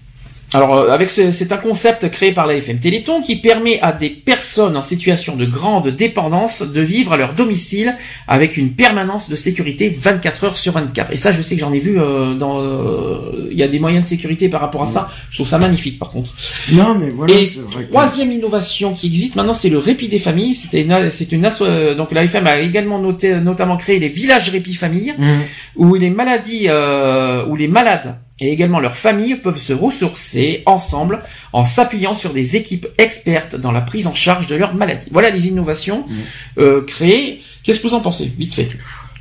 C'est bien, c'est beau. Ah, mais c'est magnifique. C'est personnellement, c'est magnifique. Et ça, ça demande des. Parce que hein. c'est ça, que ça vous- demande des. Ça demande, des des, ça demande des finances, ce que ça je viens de vous dire. des- Attention. beaucoup hein, de finances et je me demande si voilà c'est. Qu'est-ce que t'en penses, Charlotte? Ouais, des- ouais, c'est pareil, ouais, c'est, euh, ouais, je trouve que c'est vachement bien, c'est, c'est magnifique. Moi ouais. j'aime beaucoup le côté répit des familles parce que le côté, Mhm. j'aime bien ce côté village Parce répit que famille c'est- histoire de se ressourcer, de se reposer, d'être euh, d'être aussi en dehors de tous les euh, voilà de tous du les... contexte médical. Euh, c'est pour voilà, c'est au bout d'un c'est- moment, c'est c'est lourd, c'est très lourd pour euh, que ça soit pour les les personnes euh, les personnes atteintes de ces maladies-là, mais pour les familles, c'est encore plus dur parce que ils se les familles se sentent impuissantes contre la maladie de leurs enfants et ça c'est Qu'est-ce que vous en pensez aussi du, euh, du métier de référent parcours de santé? Utile, pas utile, ou est-ce qu'il y avait, euh, ou est-ce qu'il y avait de, est-ce que les médecins n'auraient pas été suffisants, ou est-ce que vous, est-ce que le non, référent non, parcours je santé pense est qu'il y a un corps euh, médical. Euh, je pense qu'il y a un suivi médical à faire approfondi. Et d'ailleurs, ça demande, ça, ça demande beaucoup, euh, beaucoup de d'énergie au niveau des personnes, au niveau des des. en- Ouais, voilà, c'est. Charlotte, vite fait, parce que toi t'es un petit peu dans le milieu médical, euh, enfin t'es pas, enfin, t'es pas, t'es pas infirmière tout ce qu'on veut, mais mais. T'as déjà ent- entendu parler le- d'un référent parcours de santé. Qu'est-ce que ça t'évoque et qu'est-ce que est-ce que ça te est-ce que tu trouves ça bien personnellement? Euh, pour moi, un référent de parcours santé, c'est celui qui, euh, qui s'occupe de ça, en fait. Euh, Mm. C'est qui, euh, enfin, qui est responsable, en fait. Oui. Et euh, bah oui, c'est, oui, c'est, oui, oui, c'est bien. C'est utile, il n'y a pas de souci, c'est euh, c'est c'est nécessaire, tu vas dire aussi pour les malades? Ouais, ouais, ouais, c'est nécessaire. Ouais. Mieux Parce que- qu'au moins, on peut, s- on peut, au moins, on peut se ré- référencer à, à quelqu'un. Mm. Euh, Mieux qu'un médecin? Alors justement, euh, qu'est-ce qui Mais c'est un. qu'est-ce qui différencie le médecin avec un référent parcours de santé sportif. c'est tout. un parcours de santé, en fait, il va, on va dire, euh, il- non, il sera pas mieux qu'un médecin. Mhm. Mais euh, comment dire, euh, je sais pas si par exemple euh, la famille a de la peine, il sera là pour les consoler, tout ça, il sera là pour les rassurer. Mhm. Ah, là, après ça- tout ce qui est, après ce qui est, après euh, après tout ce qui est domaine médical, forcément, euh, il y aura le médecin qui sera là aussi. Justement, la différence, c'est qu'un référent parcours de santé n'est pas un médecin. Non, Justement, non, c'est un conseiller. c'est ça. Et qui Euh, fait, une un prise en charge médicale, mais c'est voilà. pas forcément un médecin, c'est plus Non. un dia- côté diagnostic, le côté Bah, c'est adaptation. un conseiller, ce qu'on Et appelle puis- les Et conseillers. puis des aides euh, techniques, voilà. mais c'est pas forcément, c'est pas un médecin. Donc voilà la non, différence. voilà, c'est des conseils, c'est des personnes qui se. Psychologiquement parlant, c'est un bon, c'est un bon, c'est un bon tuyau aussi, ça. Ouais, non, c'est une bonne. euh, C'est vrai que c'est pas un psychiatre, c'est- pas un psychologue non plus. Hein, non plus, mais c'est une personne à, à qui euh, les familles euh, peuvent.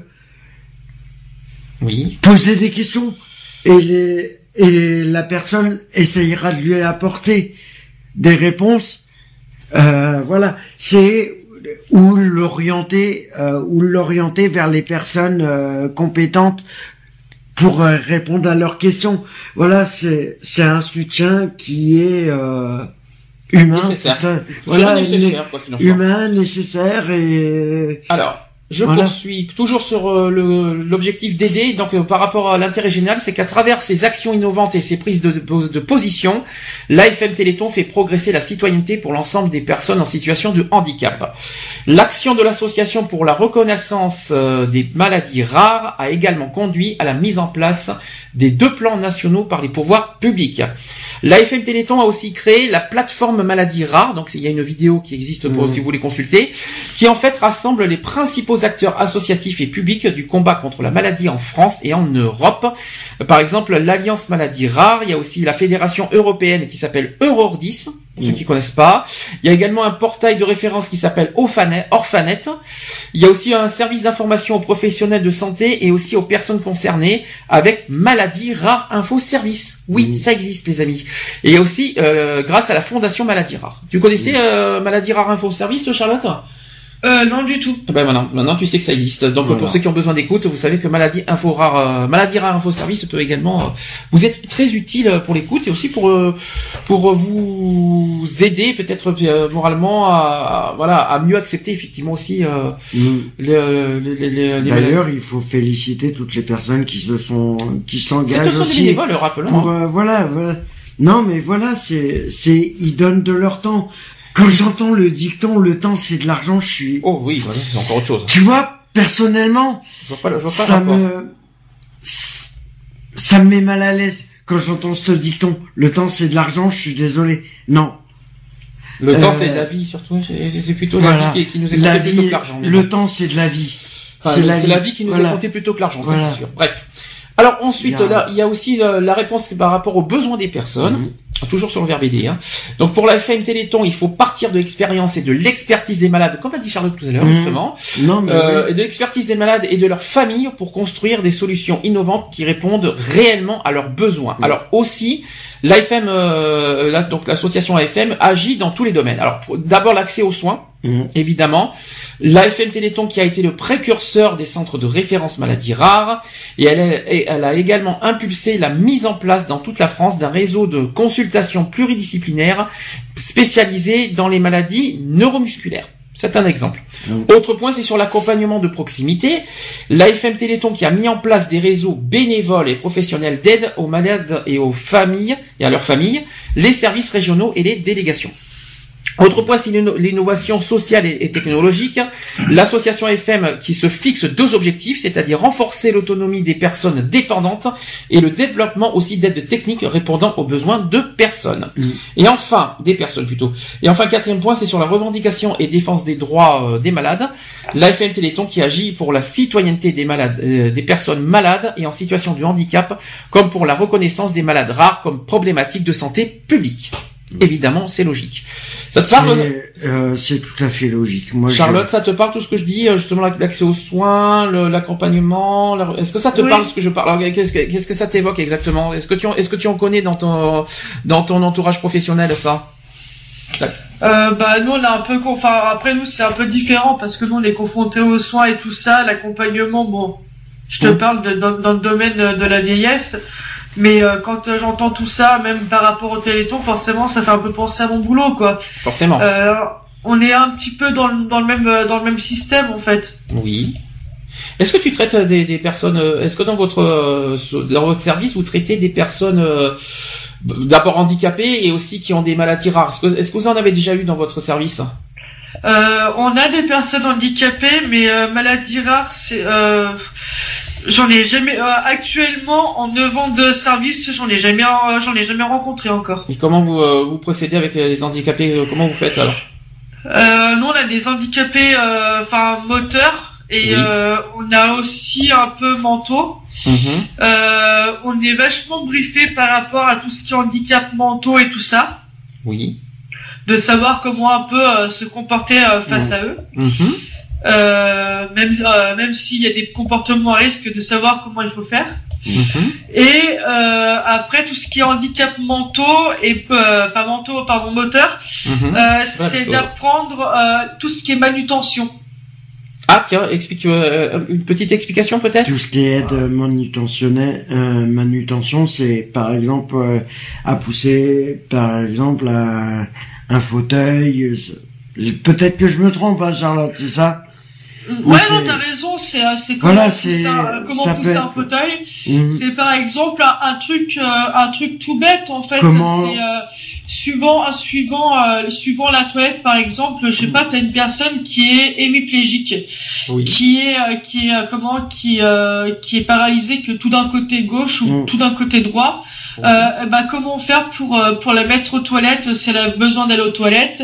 Euh, si elle a besoin elle a envie de regarder la télévision bah c'est c'est des, des petites astuces en fait faites par des professionnels qui euh, qui t'apprennent les gestes en fait les vies quotidiennes pour euh, pour aider ces ces, ces patients là en fait. C'est savoir aussi que c'est savoir communiquer avec eux, euh, Exactement. comment euh, faire les méthodes à, à adopter. En fin de compte, c'est c'est s'adapter Alors, à ce qu'on ne connaît pas. Moi, parce que j'ai une question psychologiquement, parce que je pense qu'il faut, euh, faut se former psychologiquement pour justement, à, Ouais. professionnellement, pour, pour arriver à, à se confronter à- au handicap et Mm. même au Comment vous faites euh, Est-ce que toi, personnellement, Charlotte, t'as as une formation psychologique pour euh, te confronter bon, moralement à ce genre de, de, bah, de, malheureusement, de malade, quoi, on va dire, de patient Alors en fait, on n'a pas forcément euh, de comment de comme tu dis de, De de formation, formation. psychologique. Après, c'est aussi euh, le métier qu'on fait, c'est aussi une vocation. Donc il faut il faut aimer ce boulot-là. Mhm. Si tu l'aimes pas, c'est sûr que tu n'y arriveras pas. Euh, après, on a plein de formations justement euh, pour euh, tout ce qui est par exemple aussi c'est fin de vie. Euh, quand une personne euh, quand une personne est malade et qu'elle est vraiment en fin de vie, euh, com- comment comment comment se comment se euh, contenir a une personne, tu vois? C'est Mm. ça. Et comment vous faites? Euh, Parce que c'est pas facile, ça. Euh, Est-ce qu'il y a, est-ce qu'il y a, est-ce qu'il y a une formation pour ça, ou est-ce que c'est vraiment Ouais. soit, ou alors, ou alors C'est c'est soit ou alors c'est soi-même euh, chacun son sa manière euh, sa méthode? Ou est-ce qu'il y a une méthode euh, Non, non. obligatoire dans les dans les services on va dire euh, dans les services- Hospitalier. oui mais c'est ça qu'on Service hospitalier ou c'est pas évident comment, euh, comment il faut euh, je sais pas si tu as déjà vu des infirmières tout ça qui sont confrontées par, par, par- des personnes qui, qui malheureusement qui sont en fin de vie on va dire ça comme ça Mhm. comment comment c'est comment y arriver psychologiquement face à ça? Il y a des. Euh, Enfin, alors après, tout dépend le type de décès, parce que tu peux avoir des décès, euh, on va dire euh, naturels, Mm. euh, et tu peux avoir des décès aussi brutaux, euh, où, Mm. euh, auxquels tu t'attends pas du tout. forcément Euh, on, on a des, euh, on a des, euh, comment, des, des, des formations par rapport à ça. Après, euh, c'est tout dépend des personnes. Ouais. C'est euh, tout dépend des personnes. tu parles de caractère de personnalité tu veux dire ça comme Voilà, ça c'est selon la, moi, par personne. exemple, tu- moi, par exemple, on va prendre le, le cas, le cas de moi. Euh, moi, par exemple, j'ai déjà été confronté euh, trois fois à mon boulot euh, pour, pour des décès, euh, complètement, les même les trois complètement différents. Euh, j'ai eu euh, deux décès euh, de mort naturelle et un décès euh, mort brutale. d'accord Euh, un, un décès, j'ai assisté à, à une grand-mère qui, euh, qui par exemple euh, euh, allait partir en fait si tu veux et je l'ai pas laissée toute seule, j'étais là. Donc euh, je suis pas, je suis arrivé du stade où elle était vivante et je suis resté avec elle. Elle est morte dans mes bras. Euh, C'était mon tout premier décès. Et euh, sur le coup, tu te demandes, mais qu'est-ce que j'ai fait en fait pour euh, pour en arriver là? Est-ce Mhm. que est-ce que je l'ai tué tout ça? Tu te poses beaucoup de questions en fait. Tu te remets en question. après, tu ouais et après tu et après tu euh, on en débrief aussi avec euh, avec des collègues. À chaque décès, on en débriefe toujours un petit peu parce qu'il y a beaucoup il y a, il y a certaines personnes qui ont été affectées euh, ou d'autres qui comprennent pas pourquoi. Voilà donc. Après, ça tout dépend aussi euh, comment tu t'entendais aussi avec la personne. T'as jamais été façon- t'as jamais été, excuse-moi, t'as jamais été confronté à des enfants? Non, Jamais. Et si, et si c'était le, si ça serait le cas un jour, comment, comment tu ferais? Comment tu te sentirais? Euh, je crois que je crois que si, euh, je crois que j'aurais perdu mon sang-froid. Euh, parce que tout dépend dans quelle situation. euh, Enfin, Mm. moi, je me rappelle pour le décès de mon grand-père, j'avais vraiment perdu mon sang-froid. Je, je, je pouvais plus rien faire. Euh, après, tu me diras là, c'est, c'est, ça fait pas, c'est, ça fait partie de la famille.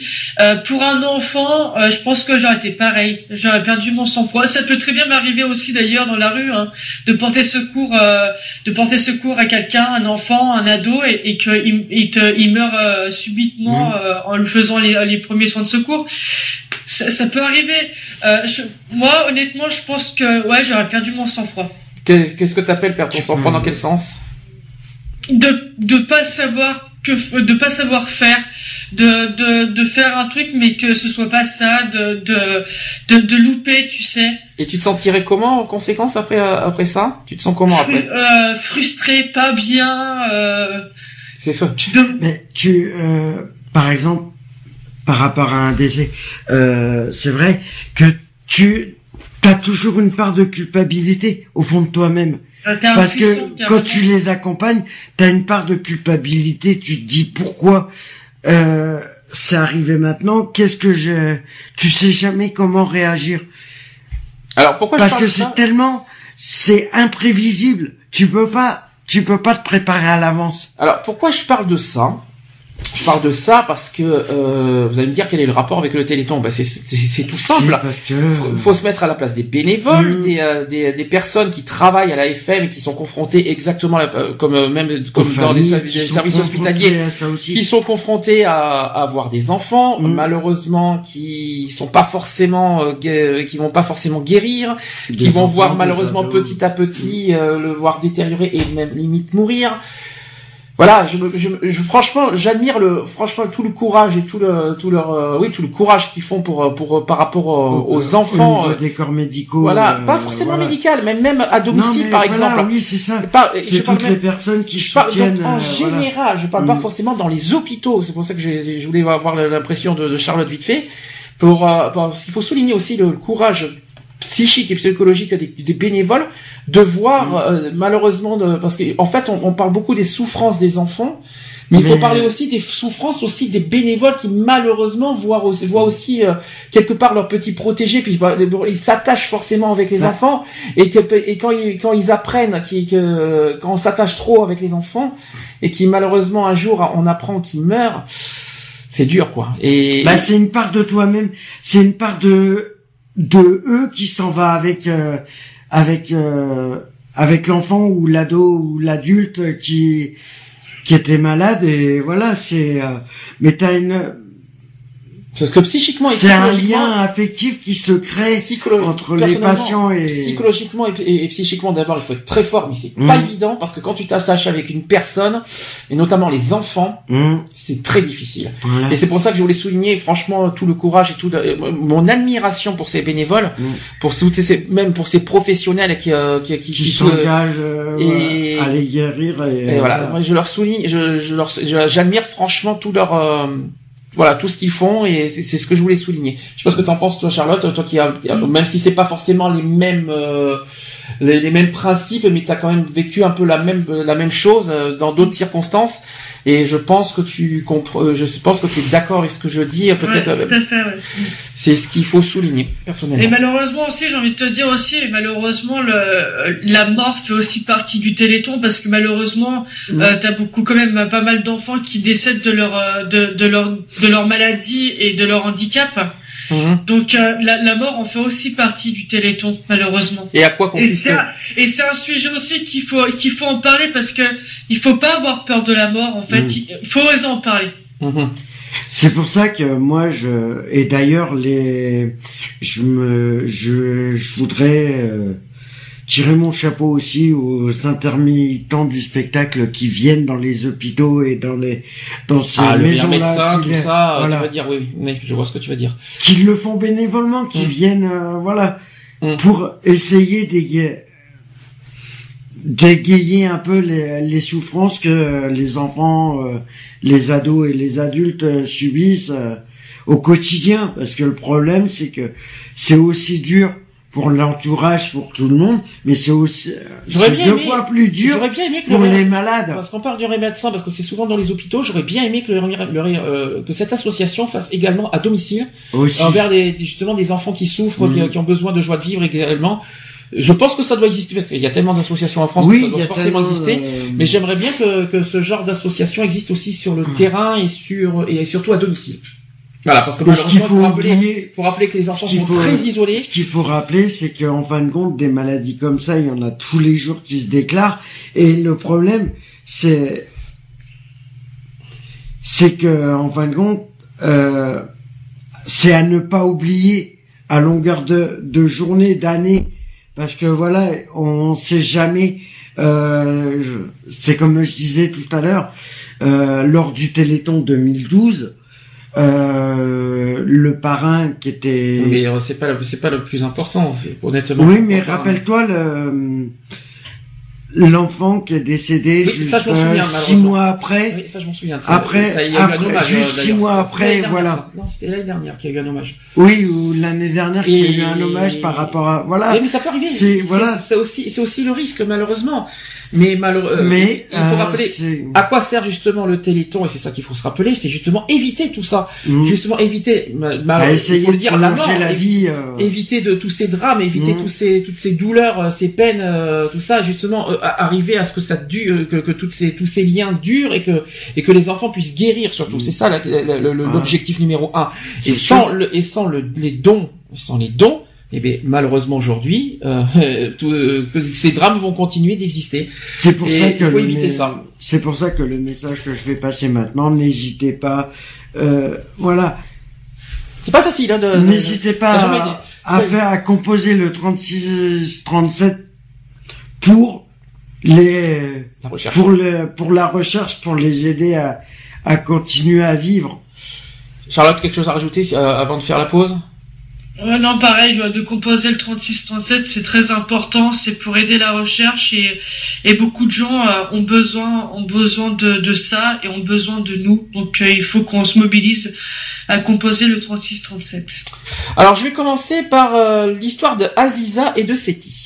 Alors, qui dit que grâce à l'essai de thérapie génique auquel mon fils a participé, il n'a plus mal. Il peut marcher, courir, sauter, jouer avec les autres enfants et aller à la piscine. C'est une nouvelle vie et c'est fabuleux. Donc ça, c'est la, c'est la maman qui a dit ça.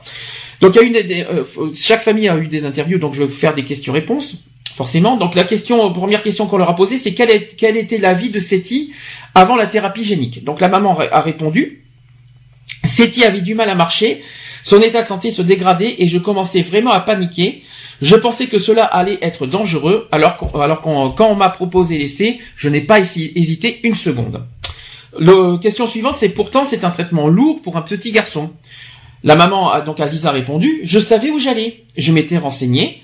On lui a prélevé sa moelle osseuse, on l'a mis sous chimiothérapie et soins intensifs.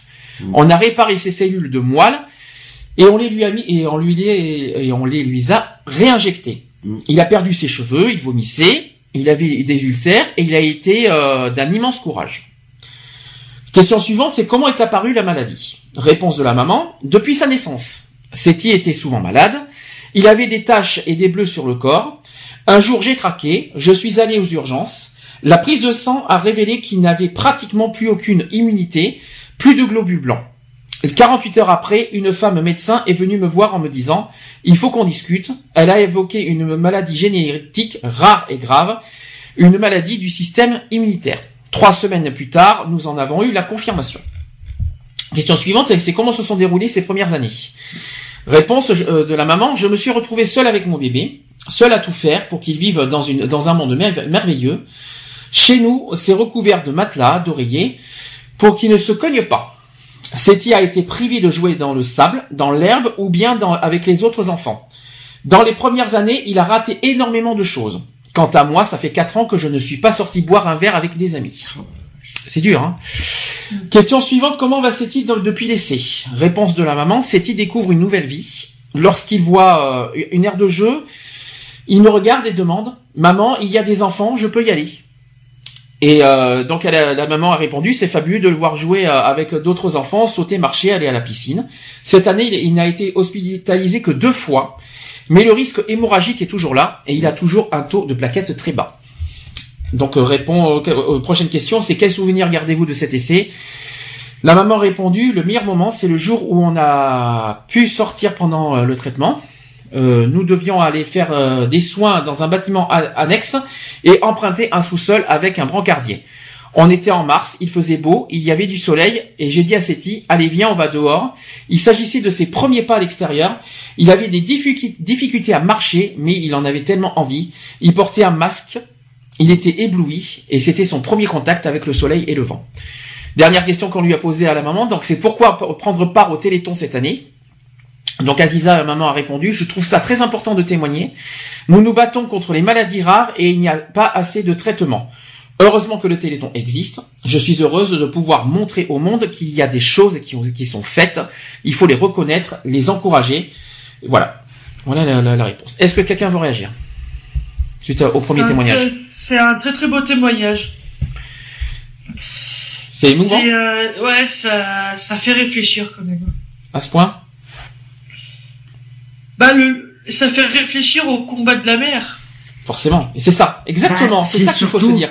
C'est surtout que voilà. euh, Elle sacrifie sa vie que pour son enfant. C'est ça qu'il faut Mm. se dire. Elle, a- elle, a- elle, a- Voilà, elle s'est c'est- interdite maintenant de sortir et de, de faire ses, ses Mais ça habitudes de faisait vie. quand même quatre ans qu'elle n'était pas sortie.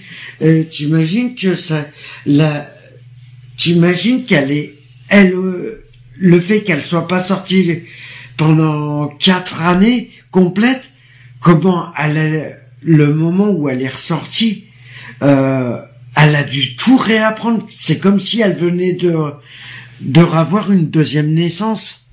Ah, je sais pas si. Oui, si, pour l'enfant, bien Mais- sûr, dans son enfant. Non, mais elle, Ah, je suis pas sûr. C'est plus une renaissance fait- pour l'enfant non, pour mais- moi. C'est pas une Non renaissance mais de la, de la voilà, mère. comme l'enfant il pouvait pas sortir machin, mais elle elle a perdu quatre ans de d'aller voir des copines, d'aller manger, euh, d'aller boire, tu vois, le fait qu'elle puisse ressortir là avec son fils, Je suis pas je suis pas Euh, sûr qu'elle a dit qu'elle puisse ressortir. Hein. Je crois pas qu'elle ait dit ça. bah si. euh, Par contre, que elle, elle a bien Oui, mis en avant que son enfant son puisse fils, maintenant- euh, jouer avec les autres enfants. Et, ça, et c'est ça voilà, plutôt le- la victoire, quoi, de- grâce au Mm. Téléthon. C'est ça qu'il faut se dire.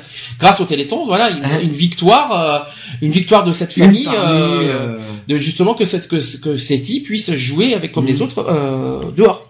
c'est ça, la victoire du Téléthon. ou les autres, euh, voilà, c'est quand la, Alors. Euh, pour toi, euh, donc Charlotte, tu soulignes plutôt, on va dire le, le- voilà le, le mode de vie de la maman qui est Mm. difficile et qui, euh, Ouais. qui, qui- qui- son sacrifice quelque part. C'est ça que tu veux mettre Ah, en avant. Tout à fait, ouais, sacrifié, ouais, ouais, ouais. ouais, tout à fait, ouais. Qu'est-ce que tu qu'est-ce que tu voudrais mettre encore plus en avant? Est-ce qu'il y a autre chose qui te qui t'a touché, qui t'a marqué dans cette histoire?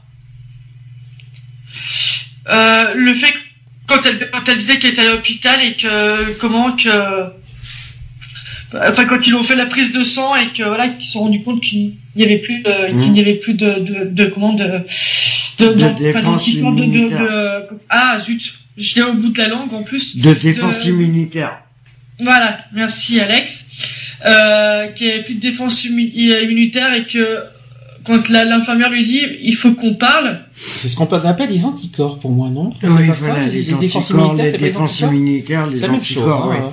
Voilà, oui, je, des alors, globules tu vois, je blancs. cherchais des globules blancs Merci, Voilà, c'est ça que on est d'accord. Donc j'ai dit on a Non, mais voilà, ce qui, a, ce qui a dû être choquant quand même pour la mère, c'est quand t'as l'infirmière qui vient la voir, oui, madame, il faut que je vous parle. Euh, la mère, elle a dû se poser cent mille questions. Mais pourquoi, de que, comment, euh, comment, euh, c'est grave, c'est pas grave, c'est machin, voilà, c'est, il y a beaucoup de questionnements qui a dû se passer au moment où, euh, où l'infirmière est venue lui dire, euh, qu'il fallait que, Alors, si vous préférez, si vous voulez, on passe à la deuxième histoire. Mm. Comme ça, on en dira un peu plus si vous voulez. Donc, c'est l'histoire de Florence, Denis et Léo. Donc, de, euh, une petite citation qui dit Depuis sa naissance, la peau de Léo forme des plaies. Il endure des souffrances insoutenables.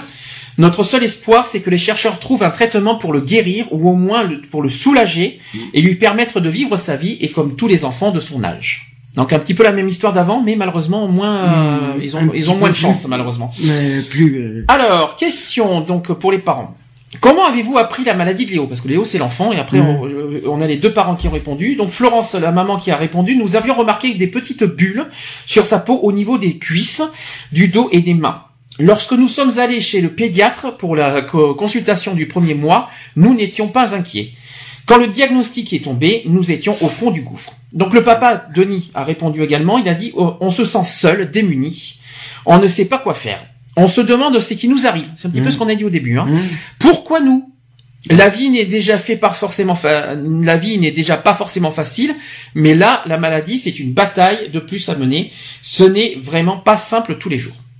Question suivante. Quels sont les soins quotidiens de Léo? Florence, la, maman, a répondu Tous les matins, je vérifie les bobos qui s'est fait pendant la nuit. Le moindre frottement que peut créer des bulles ou des décollements de, de peau. Parfois, la peau peut même être arrachée. Alors, je perce de- les nouvelles bulles, désinfecte ses plaies et euh, lui refais ses pansements. Et le soir, je recommence. Il faut être très vigilant. Les plaies peuvent vite dégénérer. Question suivante est-ce que cette maladie se limite-t-elle à la peau Maman, euh, la maman Florence donc a répondu non. Elle peut aussi toucher l'œsophage, les yeux, la bouche, toutes les muqueuses. Et aujourd'hui, Léo arrive à s'alimenter normalement. Heureusement, merci. Heureusement. Merci. Mais d'autres enfants atteints de... Alors, euh, je vais vous donner le, le nom de, de cette maladie que- qui peut-être ne, ne vous euh, évoque rien. C'est l'épid- l'épidermolyse bulleuse. Voilà, donc ça, donc ça c'est le nom de la maladie de, de Léo. Et euh, donc et malheureusement d'autres enfants qui sont atteints de cette maladie ont des sondes gastriques. Mm. Euh, Léo est privilégié d'avoir le plaisir de manger. Donc contrairement à d'autres Ouais, enfants qui n'ont pas cette ils chance. sont sous tuyau et. Non mais, quand, ce, qu'elle veut dire, c'est que malheureusement d'autres enfants, ce qu'elle veut dire, c'est que d'autres enfants n'ont pas cette chance. Ils n'ont pas, eu chance. le Voilà. traitement, euh, voilà. Question suivante. Avez-vous le sentiment de vivre une vie sous contrainte? Donc euh, d'abord le papa, donc euh, Denis qui a répondu. Quand Léo se lève le matin et qu'il y a du sang sur son oreiller, quand il a la joue ou les oreilles tout abîmées, tu te dis que ce n'est pas normal. Tu ne te sens pas bien face à ça. La maman Florence a, répondu également, il suffit d'un grain de sable ou d'un soleil trop fort pour provoquer une bulle dans les yeux de Léo. S'il joue dans le sable et se fait une plaie sur une main, euh, il peut y avoir risque d'infection. Plus il, y a, de plaies sur le corps et plus le risque d'infection est important. Donc on, fait attention à tout, tout le temps. Question suivante. Comment trouvez-vous la force face à, à cette maladie? La maman, donc Florence, elle a dit je fonce. Je suis là pour mes enfants, pour mon mari, pour ma famille. Je ne me pose pas de questions. Léo est très joyeux et pour moi, c'est la plus belle récompense. Ses douleurs sont pourtant intenses. Il est né avec, il vit avec, mais il est plein d'énergie. C'est une leçon de vie à lui tout seul. Le papa Denis a répondu également. On fait de notre mieux pour que Léo soit heureux. Il n'y a pas de mode d'emploi. Au début, on s'épuise à chercher des réponses qu'on n'a pas. Et puis très vite, tu comprends qu'il vaut, vaut mieux garder son énergie pour le combat. Dernière question que- qui a été posée euh, par la FM aux parents. Donc, qu'attendez-vous du Téléthon pour Léo? Donc, la maman a d'abord répondu qu'il puisse guérir, forcément, bien sûr. Mmh. En attendant qu'il faut, euh, il faut que l'on reste soudés. C'est important pour notre famille, pour nos enfants, pour Denis et pour moi. Donc, Denis a également répondu, euh, le papa. Le Téléthon permet de récolter de l'argent pour la recherche. Ce sont les chercheurs qui apporteront des solutions pour guérir les enfants. Tous nos espoirs reposent sur eux. Voilà donc le, de- le deuxième témoignage. Quelqu'un veut réagir? J'aurais une question après vous poser. Est-ce que d'abord vous voulez réagir sur l'interview, le témoignage euh, en premier? Euh, sur le témoignage que, que, que celui-là, Oui. euh, c'est une maladie que je connais parce que, enfin, que je connais de nom parce que j'ai eu, il y a dans ma région un enfant qui a eu cette même maladie-là, malheureusement qui est décédé, qui s'appelait Anthony d'ailleurs. Mhm. Et, et je salue le courage euh, de ces parents-là parce que le, j'ai déjà entendu le témoignage des, des deux parents, des, parents d'Anthony et euh, c'est une maladie atroce celle-là. Euh, moi, je peux pas trop dire le nom de la maladie. Enfin, je sais qu'il y a bulleuse dessus et euh, c'est quelque chose d'atroce. Je l'ai déjà rencontré le, le, petit Anthony.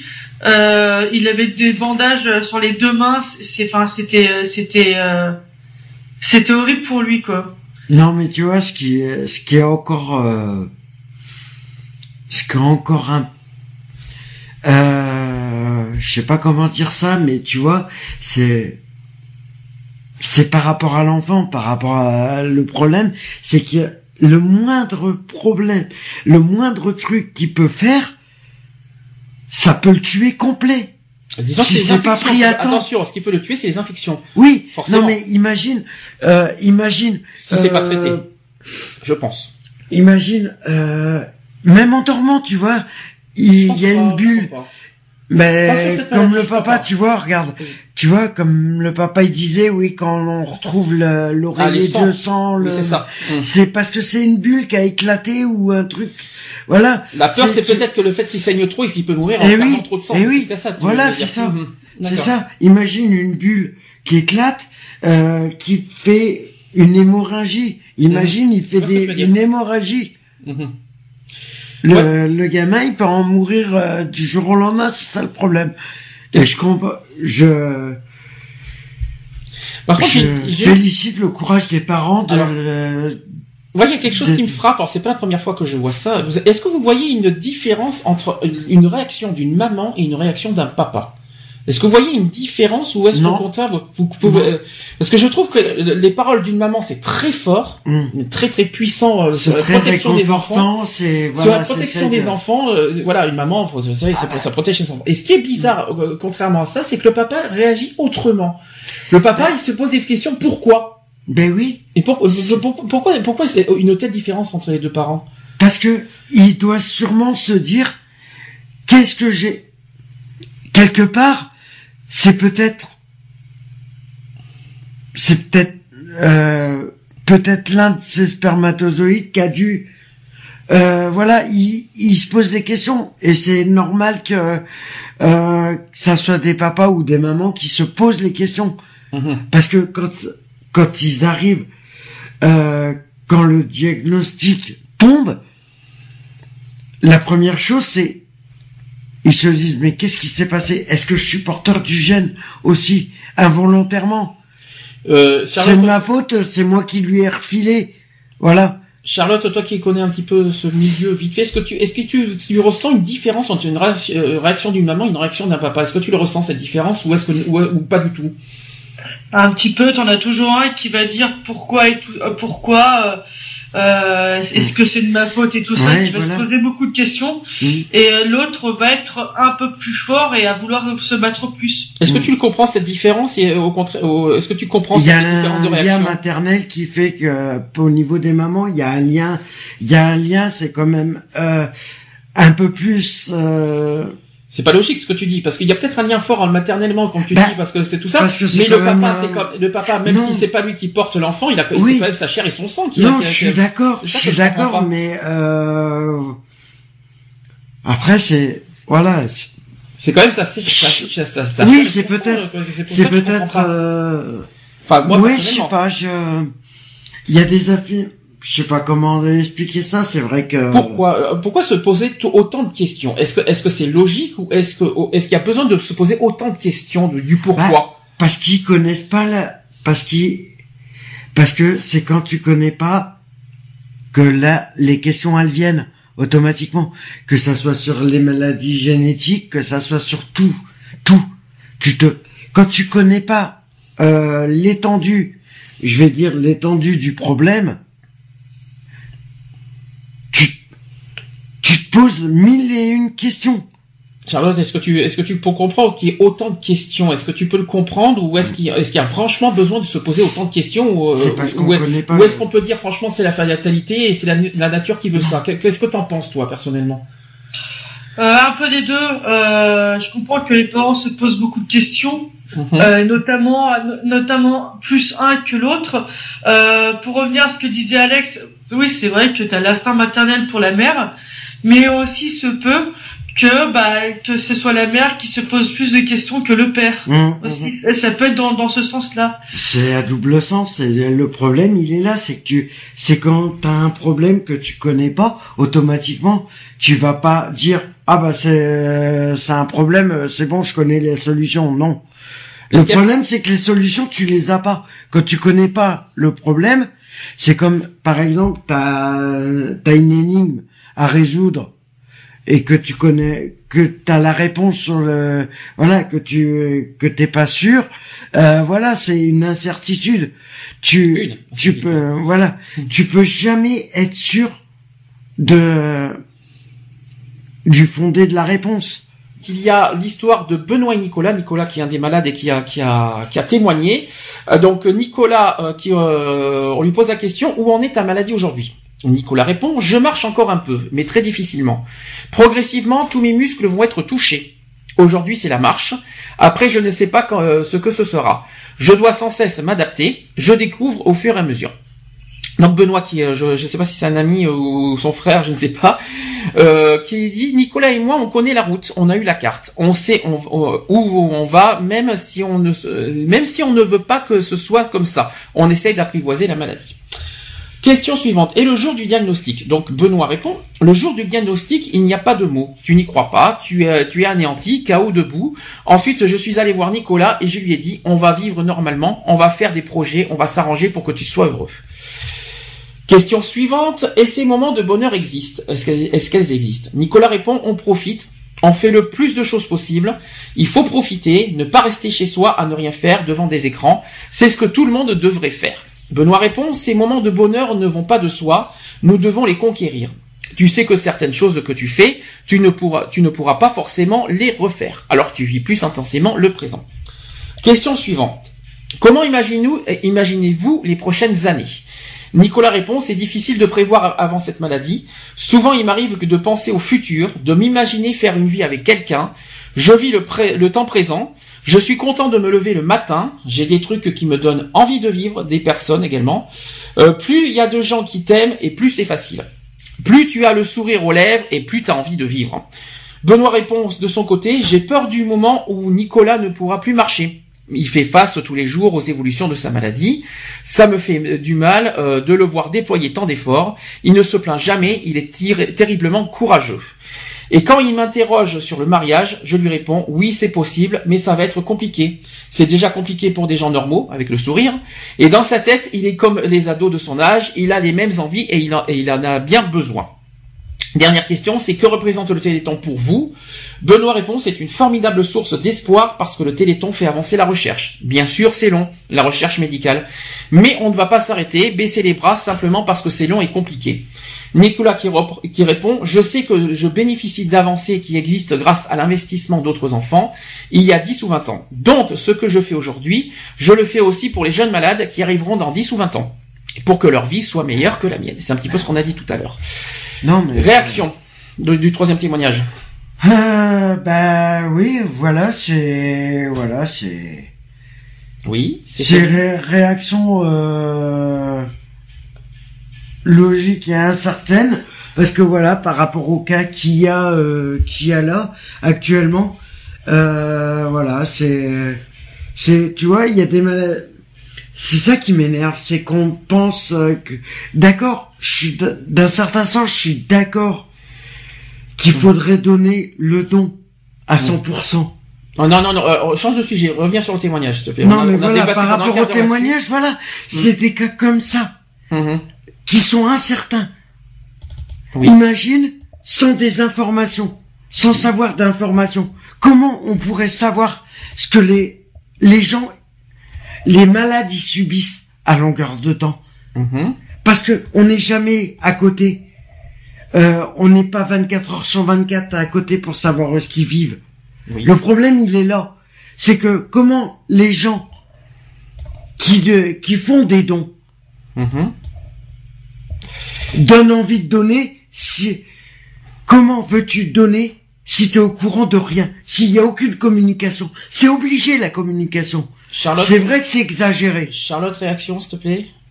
Euh, moi, ce qui m'a beaucoup plu, c'est le, le, fait que voilà, il parle, il, sait de, enfin, il parle de son handicap et il sait de, de que voilà que que ses muscles sont touchés et que et que voilà et que il sait ce qui va se passer après quoi. Donc euh, il essaie de se projeter, mais exactement. Ouais. Voilà, il essaie de se projeter, mais qui dit que dans l'heure qui suit ou le, le lendemain, ils soient encore là pour en parler.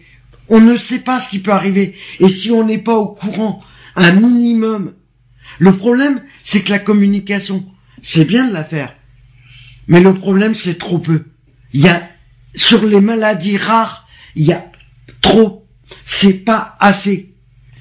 Alors, c'est pas les malades qui le subissent, les maladies. C'est pas une fois dans l'année. C'est toute l'année qu'ils le subissent. Alors, les combats dernier témoignage cette fois c'est de Marie. Après euh, on va faire une pause parce que j'ai besoin de souffler et après on va parler des, maladies que je voudrais évoquer histoire de sensibiliser les, euh, personnes qui, doivent donner au Téléthon. Donc Marie euh, qui dit ceci, on a toujours voulu qu'elle fasse la même chose que ses copines. Il a fallu se battre pour y arriver. Notre combat c'est l'autonomie de Marie. Donc question Marie comment ça se passe avec les garçons? Marie qui répond petite je m'interrogeais. Et est-ce que est-ce que avec mon fauteuil je vais réussir à avoir mes copains?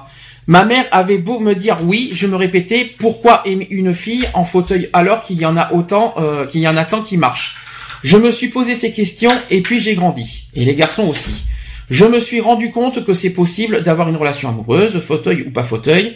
Et puis cela évite certains types de garçons. Il dit ça avec le sourire.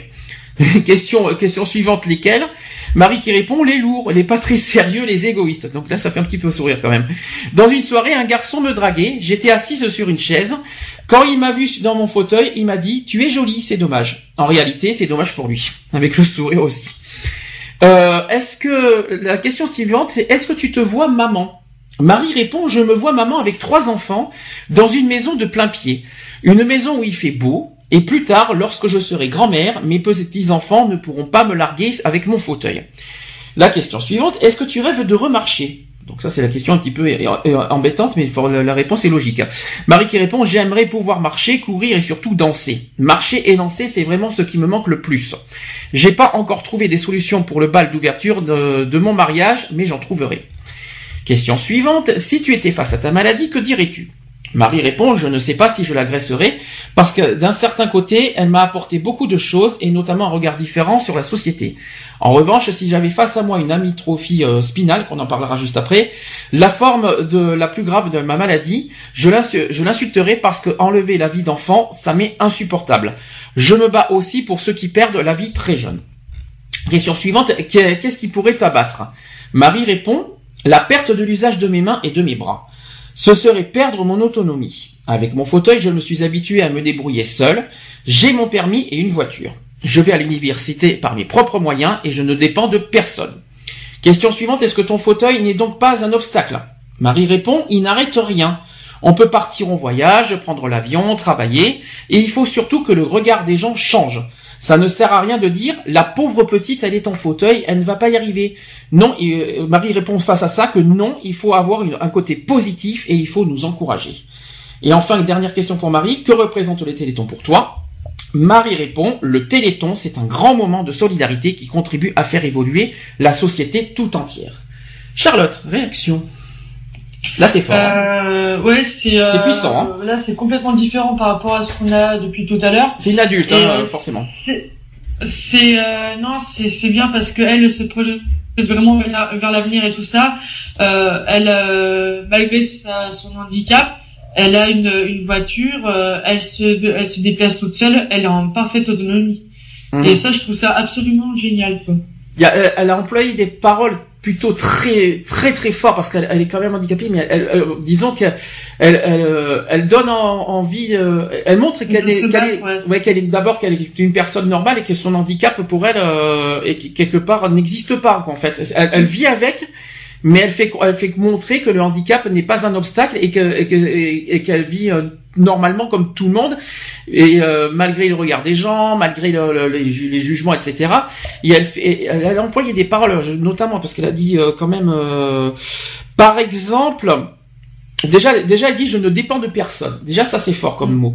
Elle a dit aussi que, que ça, sert, elle a dit ça sert à rien de dire la pauvre petite, elle est en fauteuil, elle ne va pas y arriver. Et elle a répondu face à ça non, il faut avoir un côté positif et il faut nous encourager. Moi, je trouve ça beau comme parole. C'est très, c'est très très fort parce que c'est déjà c'est difficile de, de, de bah, par rapport à elle. Voilà, elle supporte forcément le jugement et les regards des autres. Et face à ça, elle, elle a du, elle a une force et un courage euh, de, de se battre face à ça en, en, mettant bien clairement les choses au clair, en disant je suis comme tout le monde, euh, c'est pas la peine de me, de me minimiser ou de me rabaisser. Non, c'est pas parce que j'ai un fauteuil que je ne suis pas comme tout le monde, etc. Et ça, je trouve ça beau, quoi. Je sais pas comment expliquer, mais voilà. Je suis du même avec toi, ouais. Enfin, elle, montre que, montre que c'est pas parce qu'elle est sur un fauteuil qu'elle est différente en gros. Elle est, euh, fauteuil, le fauteuil c'est qu'une, c'est qu'un matériel quoi en gros. Le fauteuil c'est rien. Et, elle fait comprendre qu'elle est comme tout le monde. Et moi je trouve ça beau personnellement. Et qu'en plus le fait qu'elle ne dépend de personne c'est encore plus fort quand même. Et, qu'elle le montre. Voilà. Est-ce qu'on va, on va un petit peu se ressourcer tranquille. Je sais pas si tu veux rajouter quelque chose, euh, Charlotte, euh, vite fait. Non, mais ce, témoignage-là m'a beaucoup plu parce que c'est aussi, euh, enfin, c'est, elle donne de l'espoir en fait. C'est ça. Cette nana-là. Puis elle donne, et puis, puis surtout, c'est très encourageant pour ceux qui vivent la même chose. Euh, pour justement pour d'autres handicapés qui vivent la même chose, voilà, elle encourage finalement euh, quelque part ses, ses compatriotes et ses les, mêmes personnes de, de, suivre ce chemin et de montrer euh, quelque part que les handicapés ne sont pas des incapables, on va dire ça comme ça. Et ils sont pas, ce sont pas non plus des incapables ou des ou des personnes qui sont dépendantes des autres et qu'au contraire on peut vivre avec et on et on peut on vit avec et on peut je sais pas comment expliquer, euh, vivre avec euh, au-delà des regards et au-delà des, euh, des jugements. Ouais. Je sais pas si j'ai réussi, je sais pas si je me suis bien exprimé parce que c'est pas évident. À- c'est très bien. Je souhaiterais euh, vous sensibiliser tout simplement pour vous pas pour vous inciter à donner, mais pour vous pour comprendre à quoi consiste Téléthon, pourquoi on doit donner, pourquoi pourquoi vos, vos dons sont si importants et si précieux pour euh, pour la recherche, tout simplement parce qu'il y a des maladies euh, qui, qui malheureusement existent et qui ne sont toujours pas guéries et qui méritent votre attention. D'où pourquoi on va en parler. Donc il y a trois maladies que je souhaite euh, vous communiquer, vous mettre en avant afin de vous sensibiliser, afin de vous euh, de vous mettre euh, voilà de vous, de faire comprendre pourquoi le, le- pourquoi le Téléthon est toujours là aujourd'hui et 30 ans après.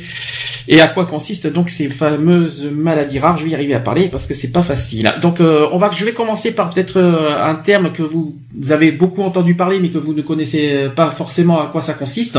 Donc on va commencer par les par les amyotrophies spinales euh, donc cette maladie, c'est une maladie. Donc d'abord, c'est une maladie rare, hein, d'origine génétique, qui touche les cellules nerveuses, qui commandent les muscles et aussi les, mononeur- les motoneurones. C'est pas facile à dire.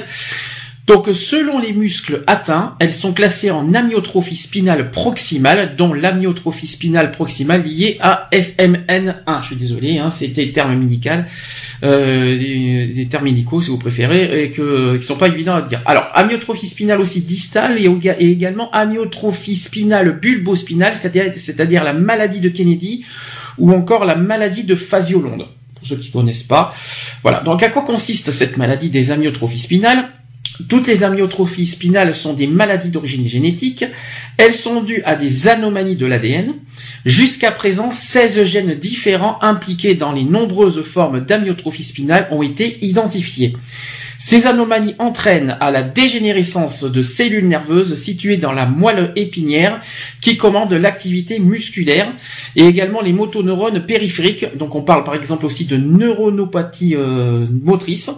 Les nerfs moteurs par lesquels passe la commande des mouvements sont lésés et meurent. L'ordre du mouvement n'est plus acheminé aux muscles et ils deviennent inactifs. Malheureusement, ceux-ci également s'affaiblissent, s'atrophient et se rétractent, d'où le nom, le terme amyotrophie spinale. Donc voilà, donc ça c'était quelque chose que je voulais vous mettre en avant. Pour ceux qui connaissaient pas, vous avez dû beaucoup en entendre parler, mais euh, vous, ne connaissez pas forcément le, le- le terme. Autre maladie que je souhaite vous mettre en avant, que vous avez beaucoup entendu parler également, et peut-être que vous ne savez pas à quoi ça consiste, c'est la dystrophie musculaire de Duchenne qu'on peut également euh, appeler aussi DMD, c'est-à-dire la myopathie de Duchenne de Boulogne, pour ceux qui euh, peut-être vous avez entendu parler comme ça. Et également dystrophie musculaire liée à l'X, c'est-à-dire le Duchenne musculaire euh, dystrophie. Donc euh, voilà. Alors, à quoi c'est dû cette maladie? La dystrophie musculaire de Duchenne est due à une anomalie génétique dans le gène DMD sur le chromosome X, entraînant l'absence d'une protéine, donc euh, c'est-à-dire la dystrophine. Seuls les garçons ayant une anomalie sur ce gène sont atteints, donc c'est-à-dire que les filles ne sont pas concernées. Les femmes qui ont un chromosome X porteur d'une anomalie dans le gène DMD ne présentent le plus souvent aucune gène, mais ce chromosome X avec l'anomalie peut se transmettre à leur descendance. Voilà, ça c'est quelque chose qu'il faut rappeler. C'est aussi une maladie génétique à transmission dite récessive, euh, récessive plutôt, liée au chromosome X. Donc voilà. Donc ça aussi, ça, ça peut, ça peut vous, je le souhaite à personne en tout cas cette cette maladie. Et enfin, la troisième maladie que que je peux vous transmettre, vous communiquer, peut-être vous sensibiliser, alors que je connaissais pas, que j'ai découvert euh, ce, ce matin pour quand j'ai fait le sujet, c'est euh, les myopathies des ceintures. Qu'est-ce que c'est? On peut appeler aussi dystrophie musculaire des ceintures. Donc cette euh, maladie constitue un ensemble de maladies musculaires qui diffèrent parfois beaucoup les unes des autres.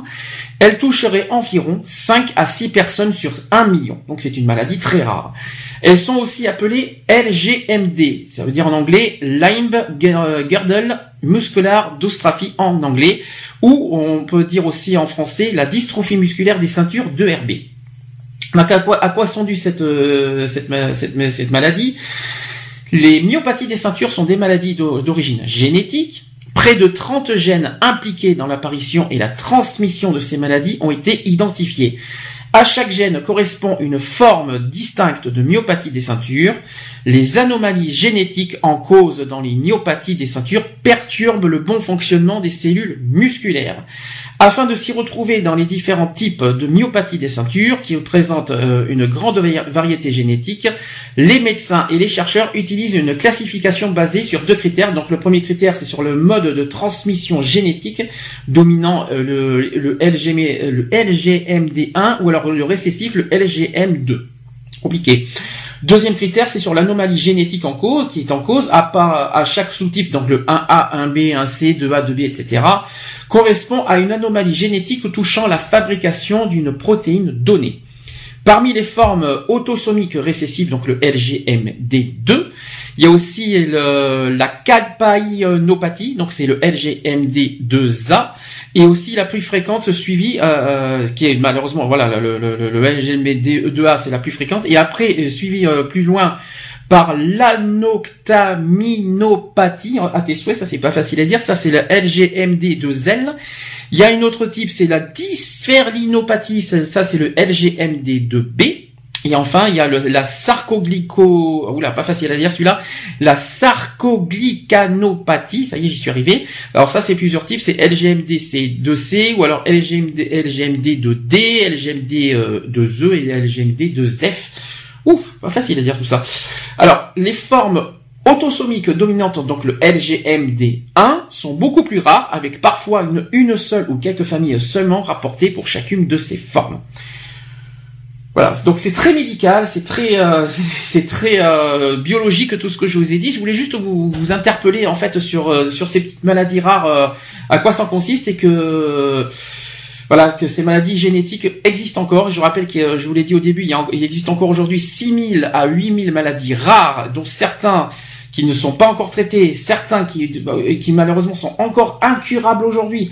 Et euh, voilà, je voulais juste vous euh, vous rappeler qu'aujourd'hui, 30 ans après l'existence, après la création du Téléthon en France, Malheureusement, il y a encore des maladies qui existent et qui ont besoin de vous afin de les, soit de les freiner, soit de les repousser, soit même de les guérir. Ça, c'est le but ultime du Téléthon.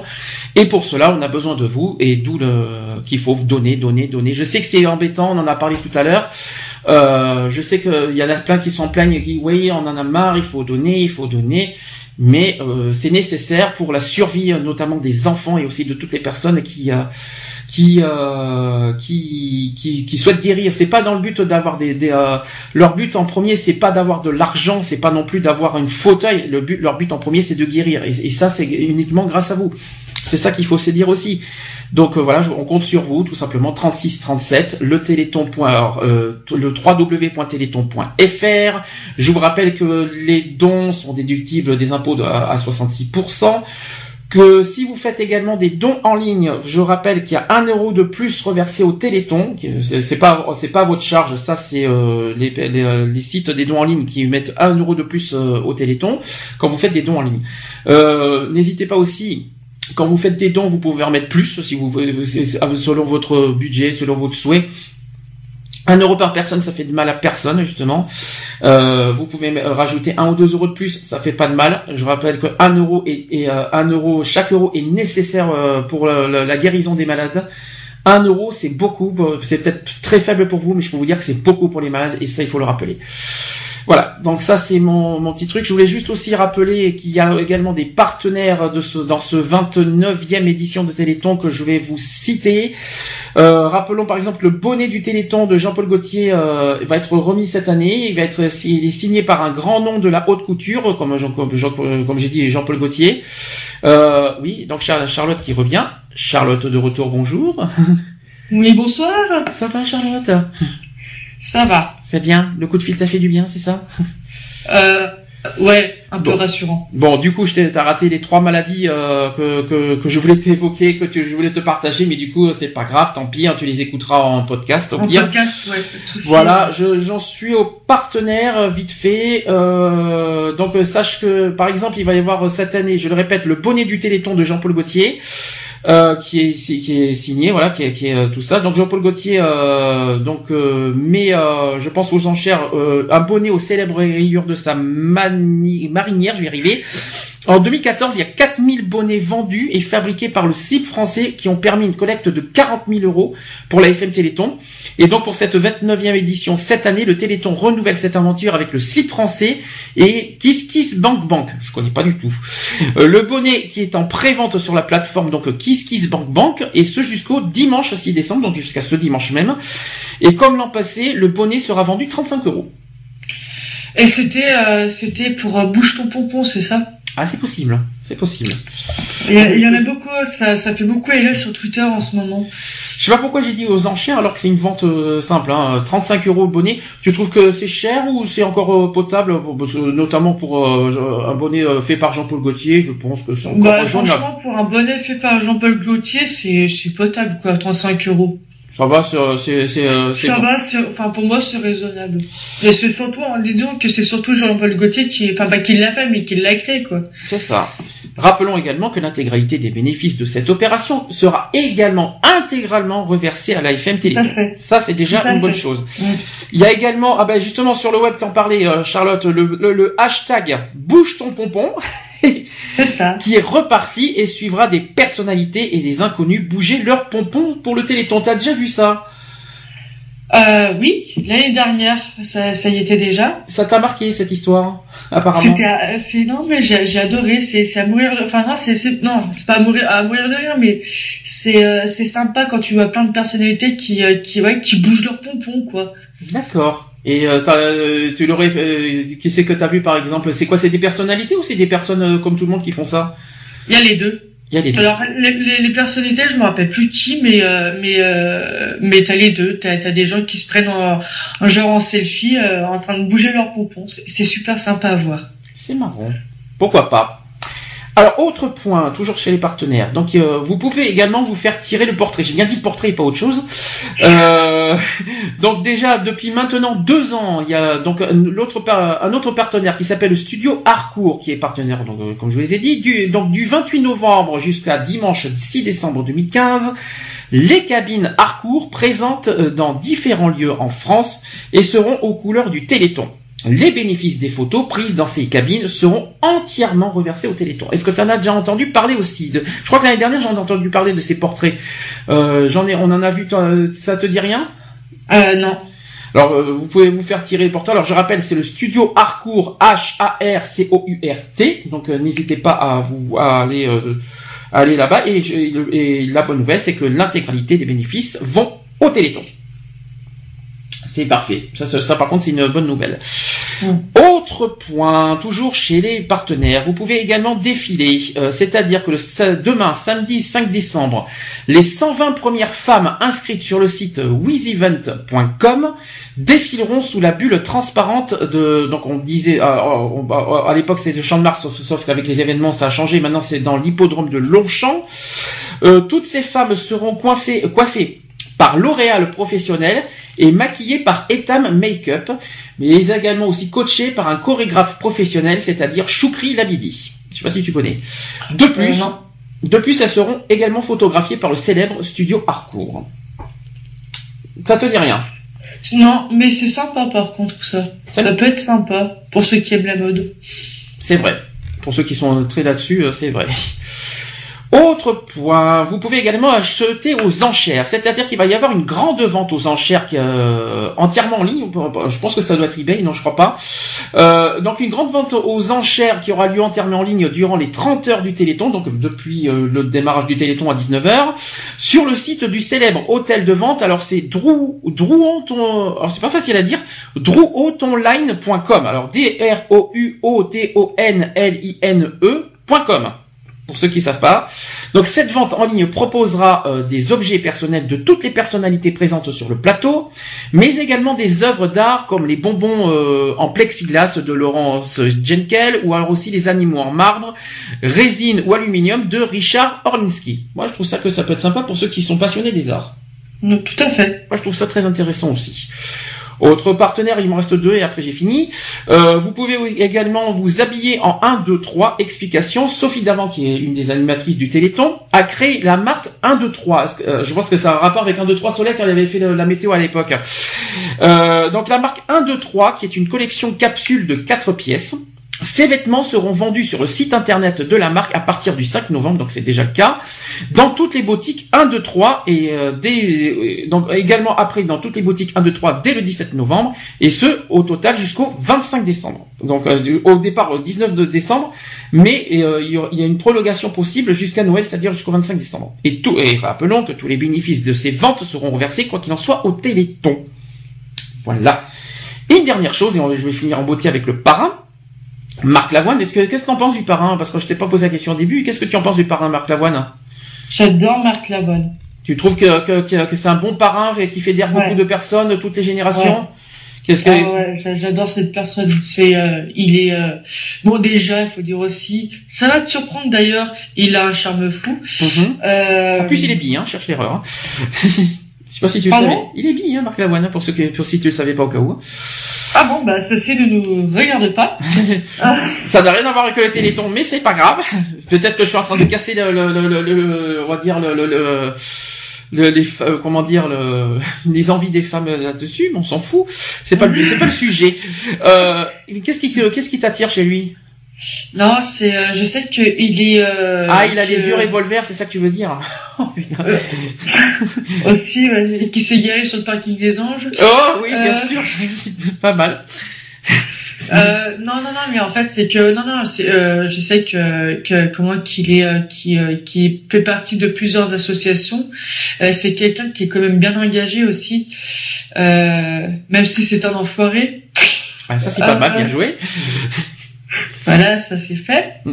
Non, mais donc non, non, mais c'est parce que oui, non, parce que c'est, euh, je sais que c'est quelqu'un qui est vachement engagé, donc euh, donc et, et ça m'ét- enfin, et ça m'étonne pas et, et j'en suis fier qu'il soit le le parrain de cette année du Téléthon. Tu, tu trouves pas un peu Qu'est-ce que tu en penses qu'il y a sans cesse des chanteurs qui sont Téléthon? C'est quand même la troisième troisième année consécutive qu'on a un chanteur euh, parrain de Téléthon. Est-ce que tu trouves que c'est normal qu'il y ait toujours un chanteur ou t'aurais préféré que ça, des fois que ça change? J'aurais préféré que ça change un petit peu, que ce soit des humoristiques ou, ou des gens comme ça, quoi, et pas que des chanteurs. ça, Et le pire, c'est que les, hum- les, les, humo- euh, les humoristes, ça marche mieux que les que les euh, que les chanteurs souvent. Bon, il y a deux ans. Il y a deux ans, Patrick Bruel avait beaucoup fédéré, ça, ça avait beaucoup marché avec Patrick Bruel. L'année dernière avec Garou, c'était plus sage, mais très mais très très très fort en émotion.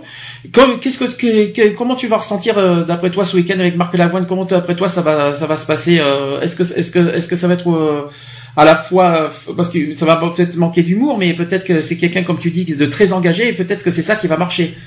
Euh, je pense que ça va marcher, peut-être pas autant que Patrick euh, Bruel, mais je pense que ça va bien marcher. Il y a, il y a pas de raison que ça marche pas. Comme je te dis, c'est un, c'est un, un chanteur euh, qui est, qui est bien engagé et euh, il y a pas de raison que ça marche, que ça marche pas. Il y a une chose que j'ai remarqué, c'est beaucoup des, euh, des chanteurs, euh, enfin des, des, des personnalités, des enfoirés qui reviennent souvent en tant que parrain du Téléthon. Alors je sais Bah, pas si c'est normal. J'ai pas fait gaffe, j'ai pas fait attention à vrai dire. J'ai Mais- pas fait, j'ai pas fait attention. Mais quand tu quand, euh, si je te rappelle certaines personnes, il y a eu Gérard Jugnot, il fait partie des Oui. enfoirés. Garou, il, a, il fait partie Oui. des enfoirés. Patrick Bruel, qui est quand même le numéro 2 des enfoirés. Euh, etc etc il y a quand même beaucoup beaucoup de personnalités du Téléthon qui sont par, enfin qui, et qui sont parrains et qui dépendent des enfoirés alors je ne sais pas si c'est fait exprès mais euh, j'aurais aimé que ça que ça change autrement quoi on va dire que j'aurais préféré que ce soit des personnalités euh, qui sont pas forcément connues super connues et euh, mais bon en même temps s'il n'y avait pas de parrain super connu euh, ben, je pense que ça fédérerait pas Écoute, moi, moi je pense qu'il y en a un qui ferait très bon parrain, enfin des très bons parrains. J'espère que d'ici quelques années, il sera, ce sera le cas. Euh, Jeff Panaclock et Jean-Marc. ah, et peut-être qu'il sera là demain soir, qui sait? On sait jamais, on est quand même sur France 2, hein, donc euh, Ouais. euh, qui sait peut-être qu'il sera là, peut-être qu'il est dans, aussi quelque part dans les villes ambassadrices, qui sait peut-être qu'il représente quelque part. Mais tu, pourquoi pourquoi tu verrais Jeff Panaclock pour quel motif? Bah déjà parce que c'est un humoriste et qui, a- qui est bourré de talent et que et que il y a, y a besoin de ça dans le Téléthon quand tu regardes une petite dose d'humour et tout ça et surtout bon Jean-Marc on le connaît qui peut être très très vulgaire mais si tu regardes bien il peut être très très attachant aussi il peut être très euh, comment dire euh, euh, dégagé de, de, de belles émotions donc euh, je pense que ça peut bien marcher aussi avec lui. J'adresse à l'avance tous mes, re- j'adresse aussi euh, voilà tous mes remerciements à ceux qui vont donner au Téléthon, que ce soit en sous forme de promesses ou sous forme même à l'extérieur, dans les mobilisations, les événements, voilà. quoi qu'il en soit, merci à tout le monde qui donneront au Téléthon et qui vont faire avancer la recherche. Est-ce que et n'oublions pas, et n'oublions pas aussi, sans doute, de le rappeler que euh, de composer le 3637. Retrouvez nos vidéos et nos podcasts sur www.equality-podcast.fr.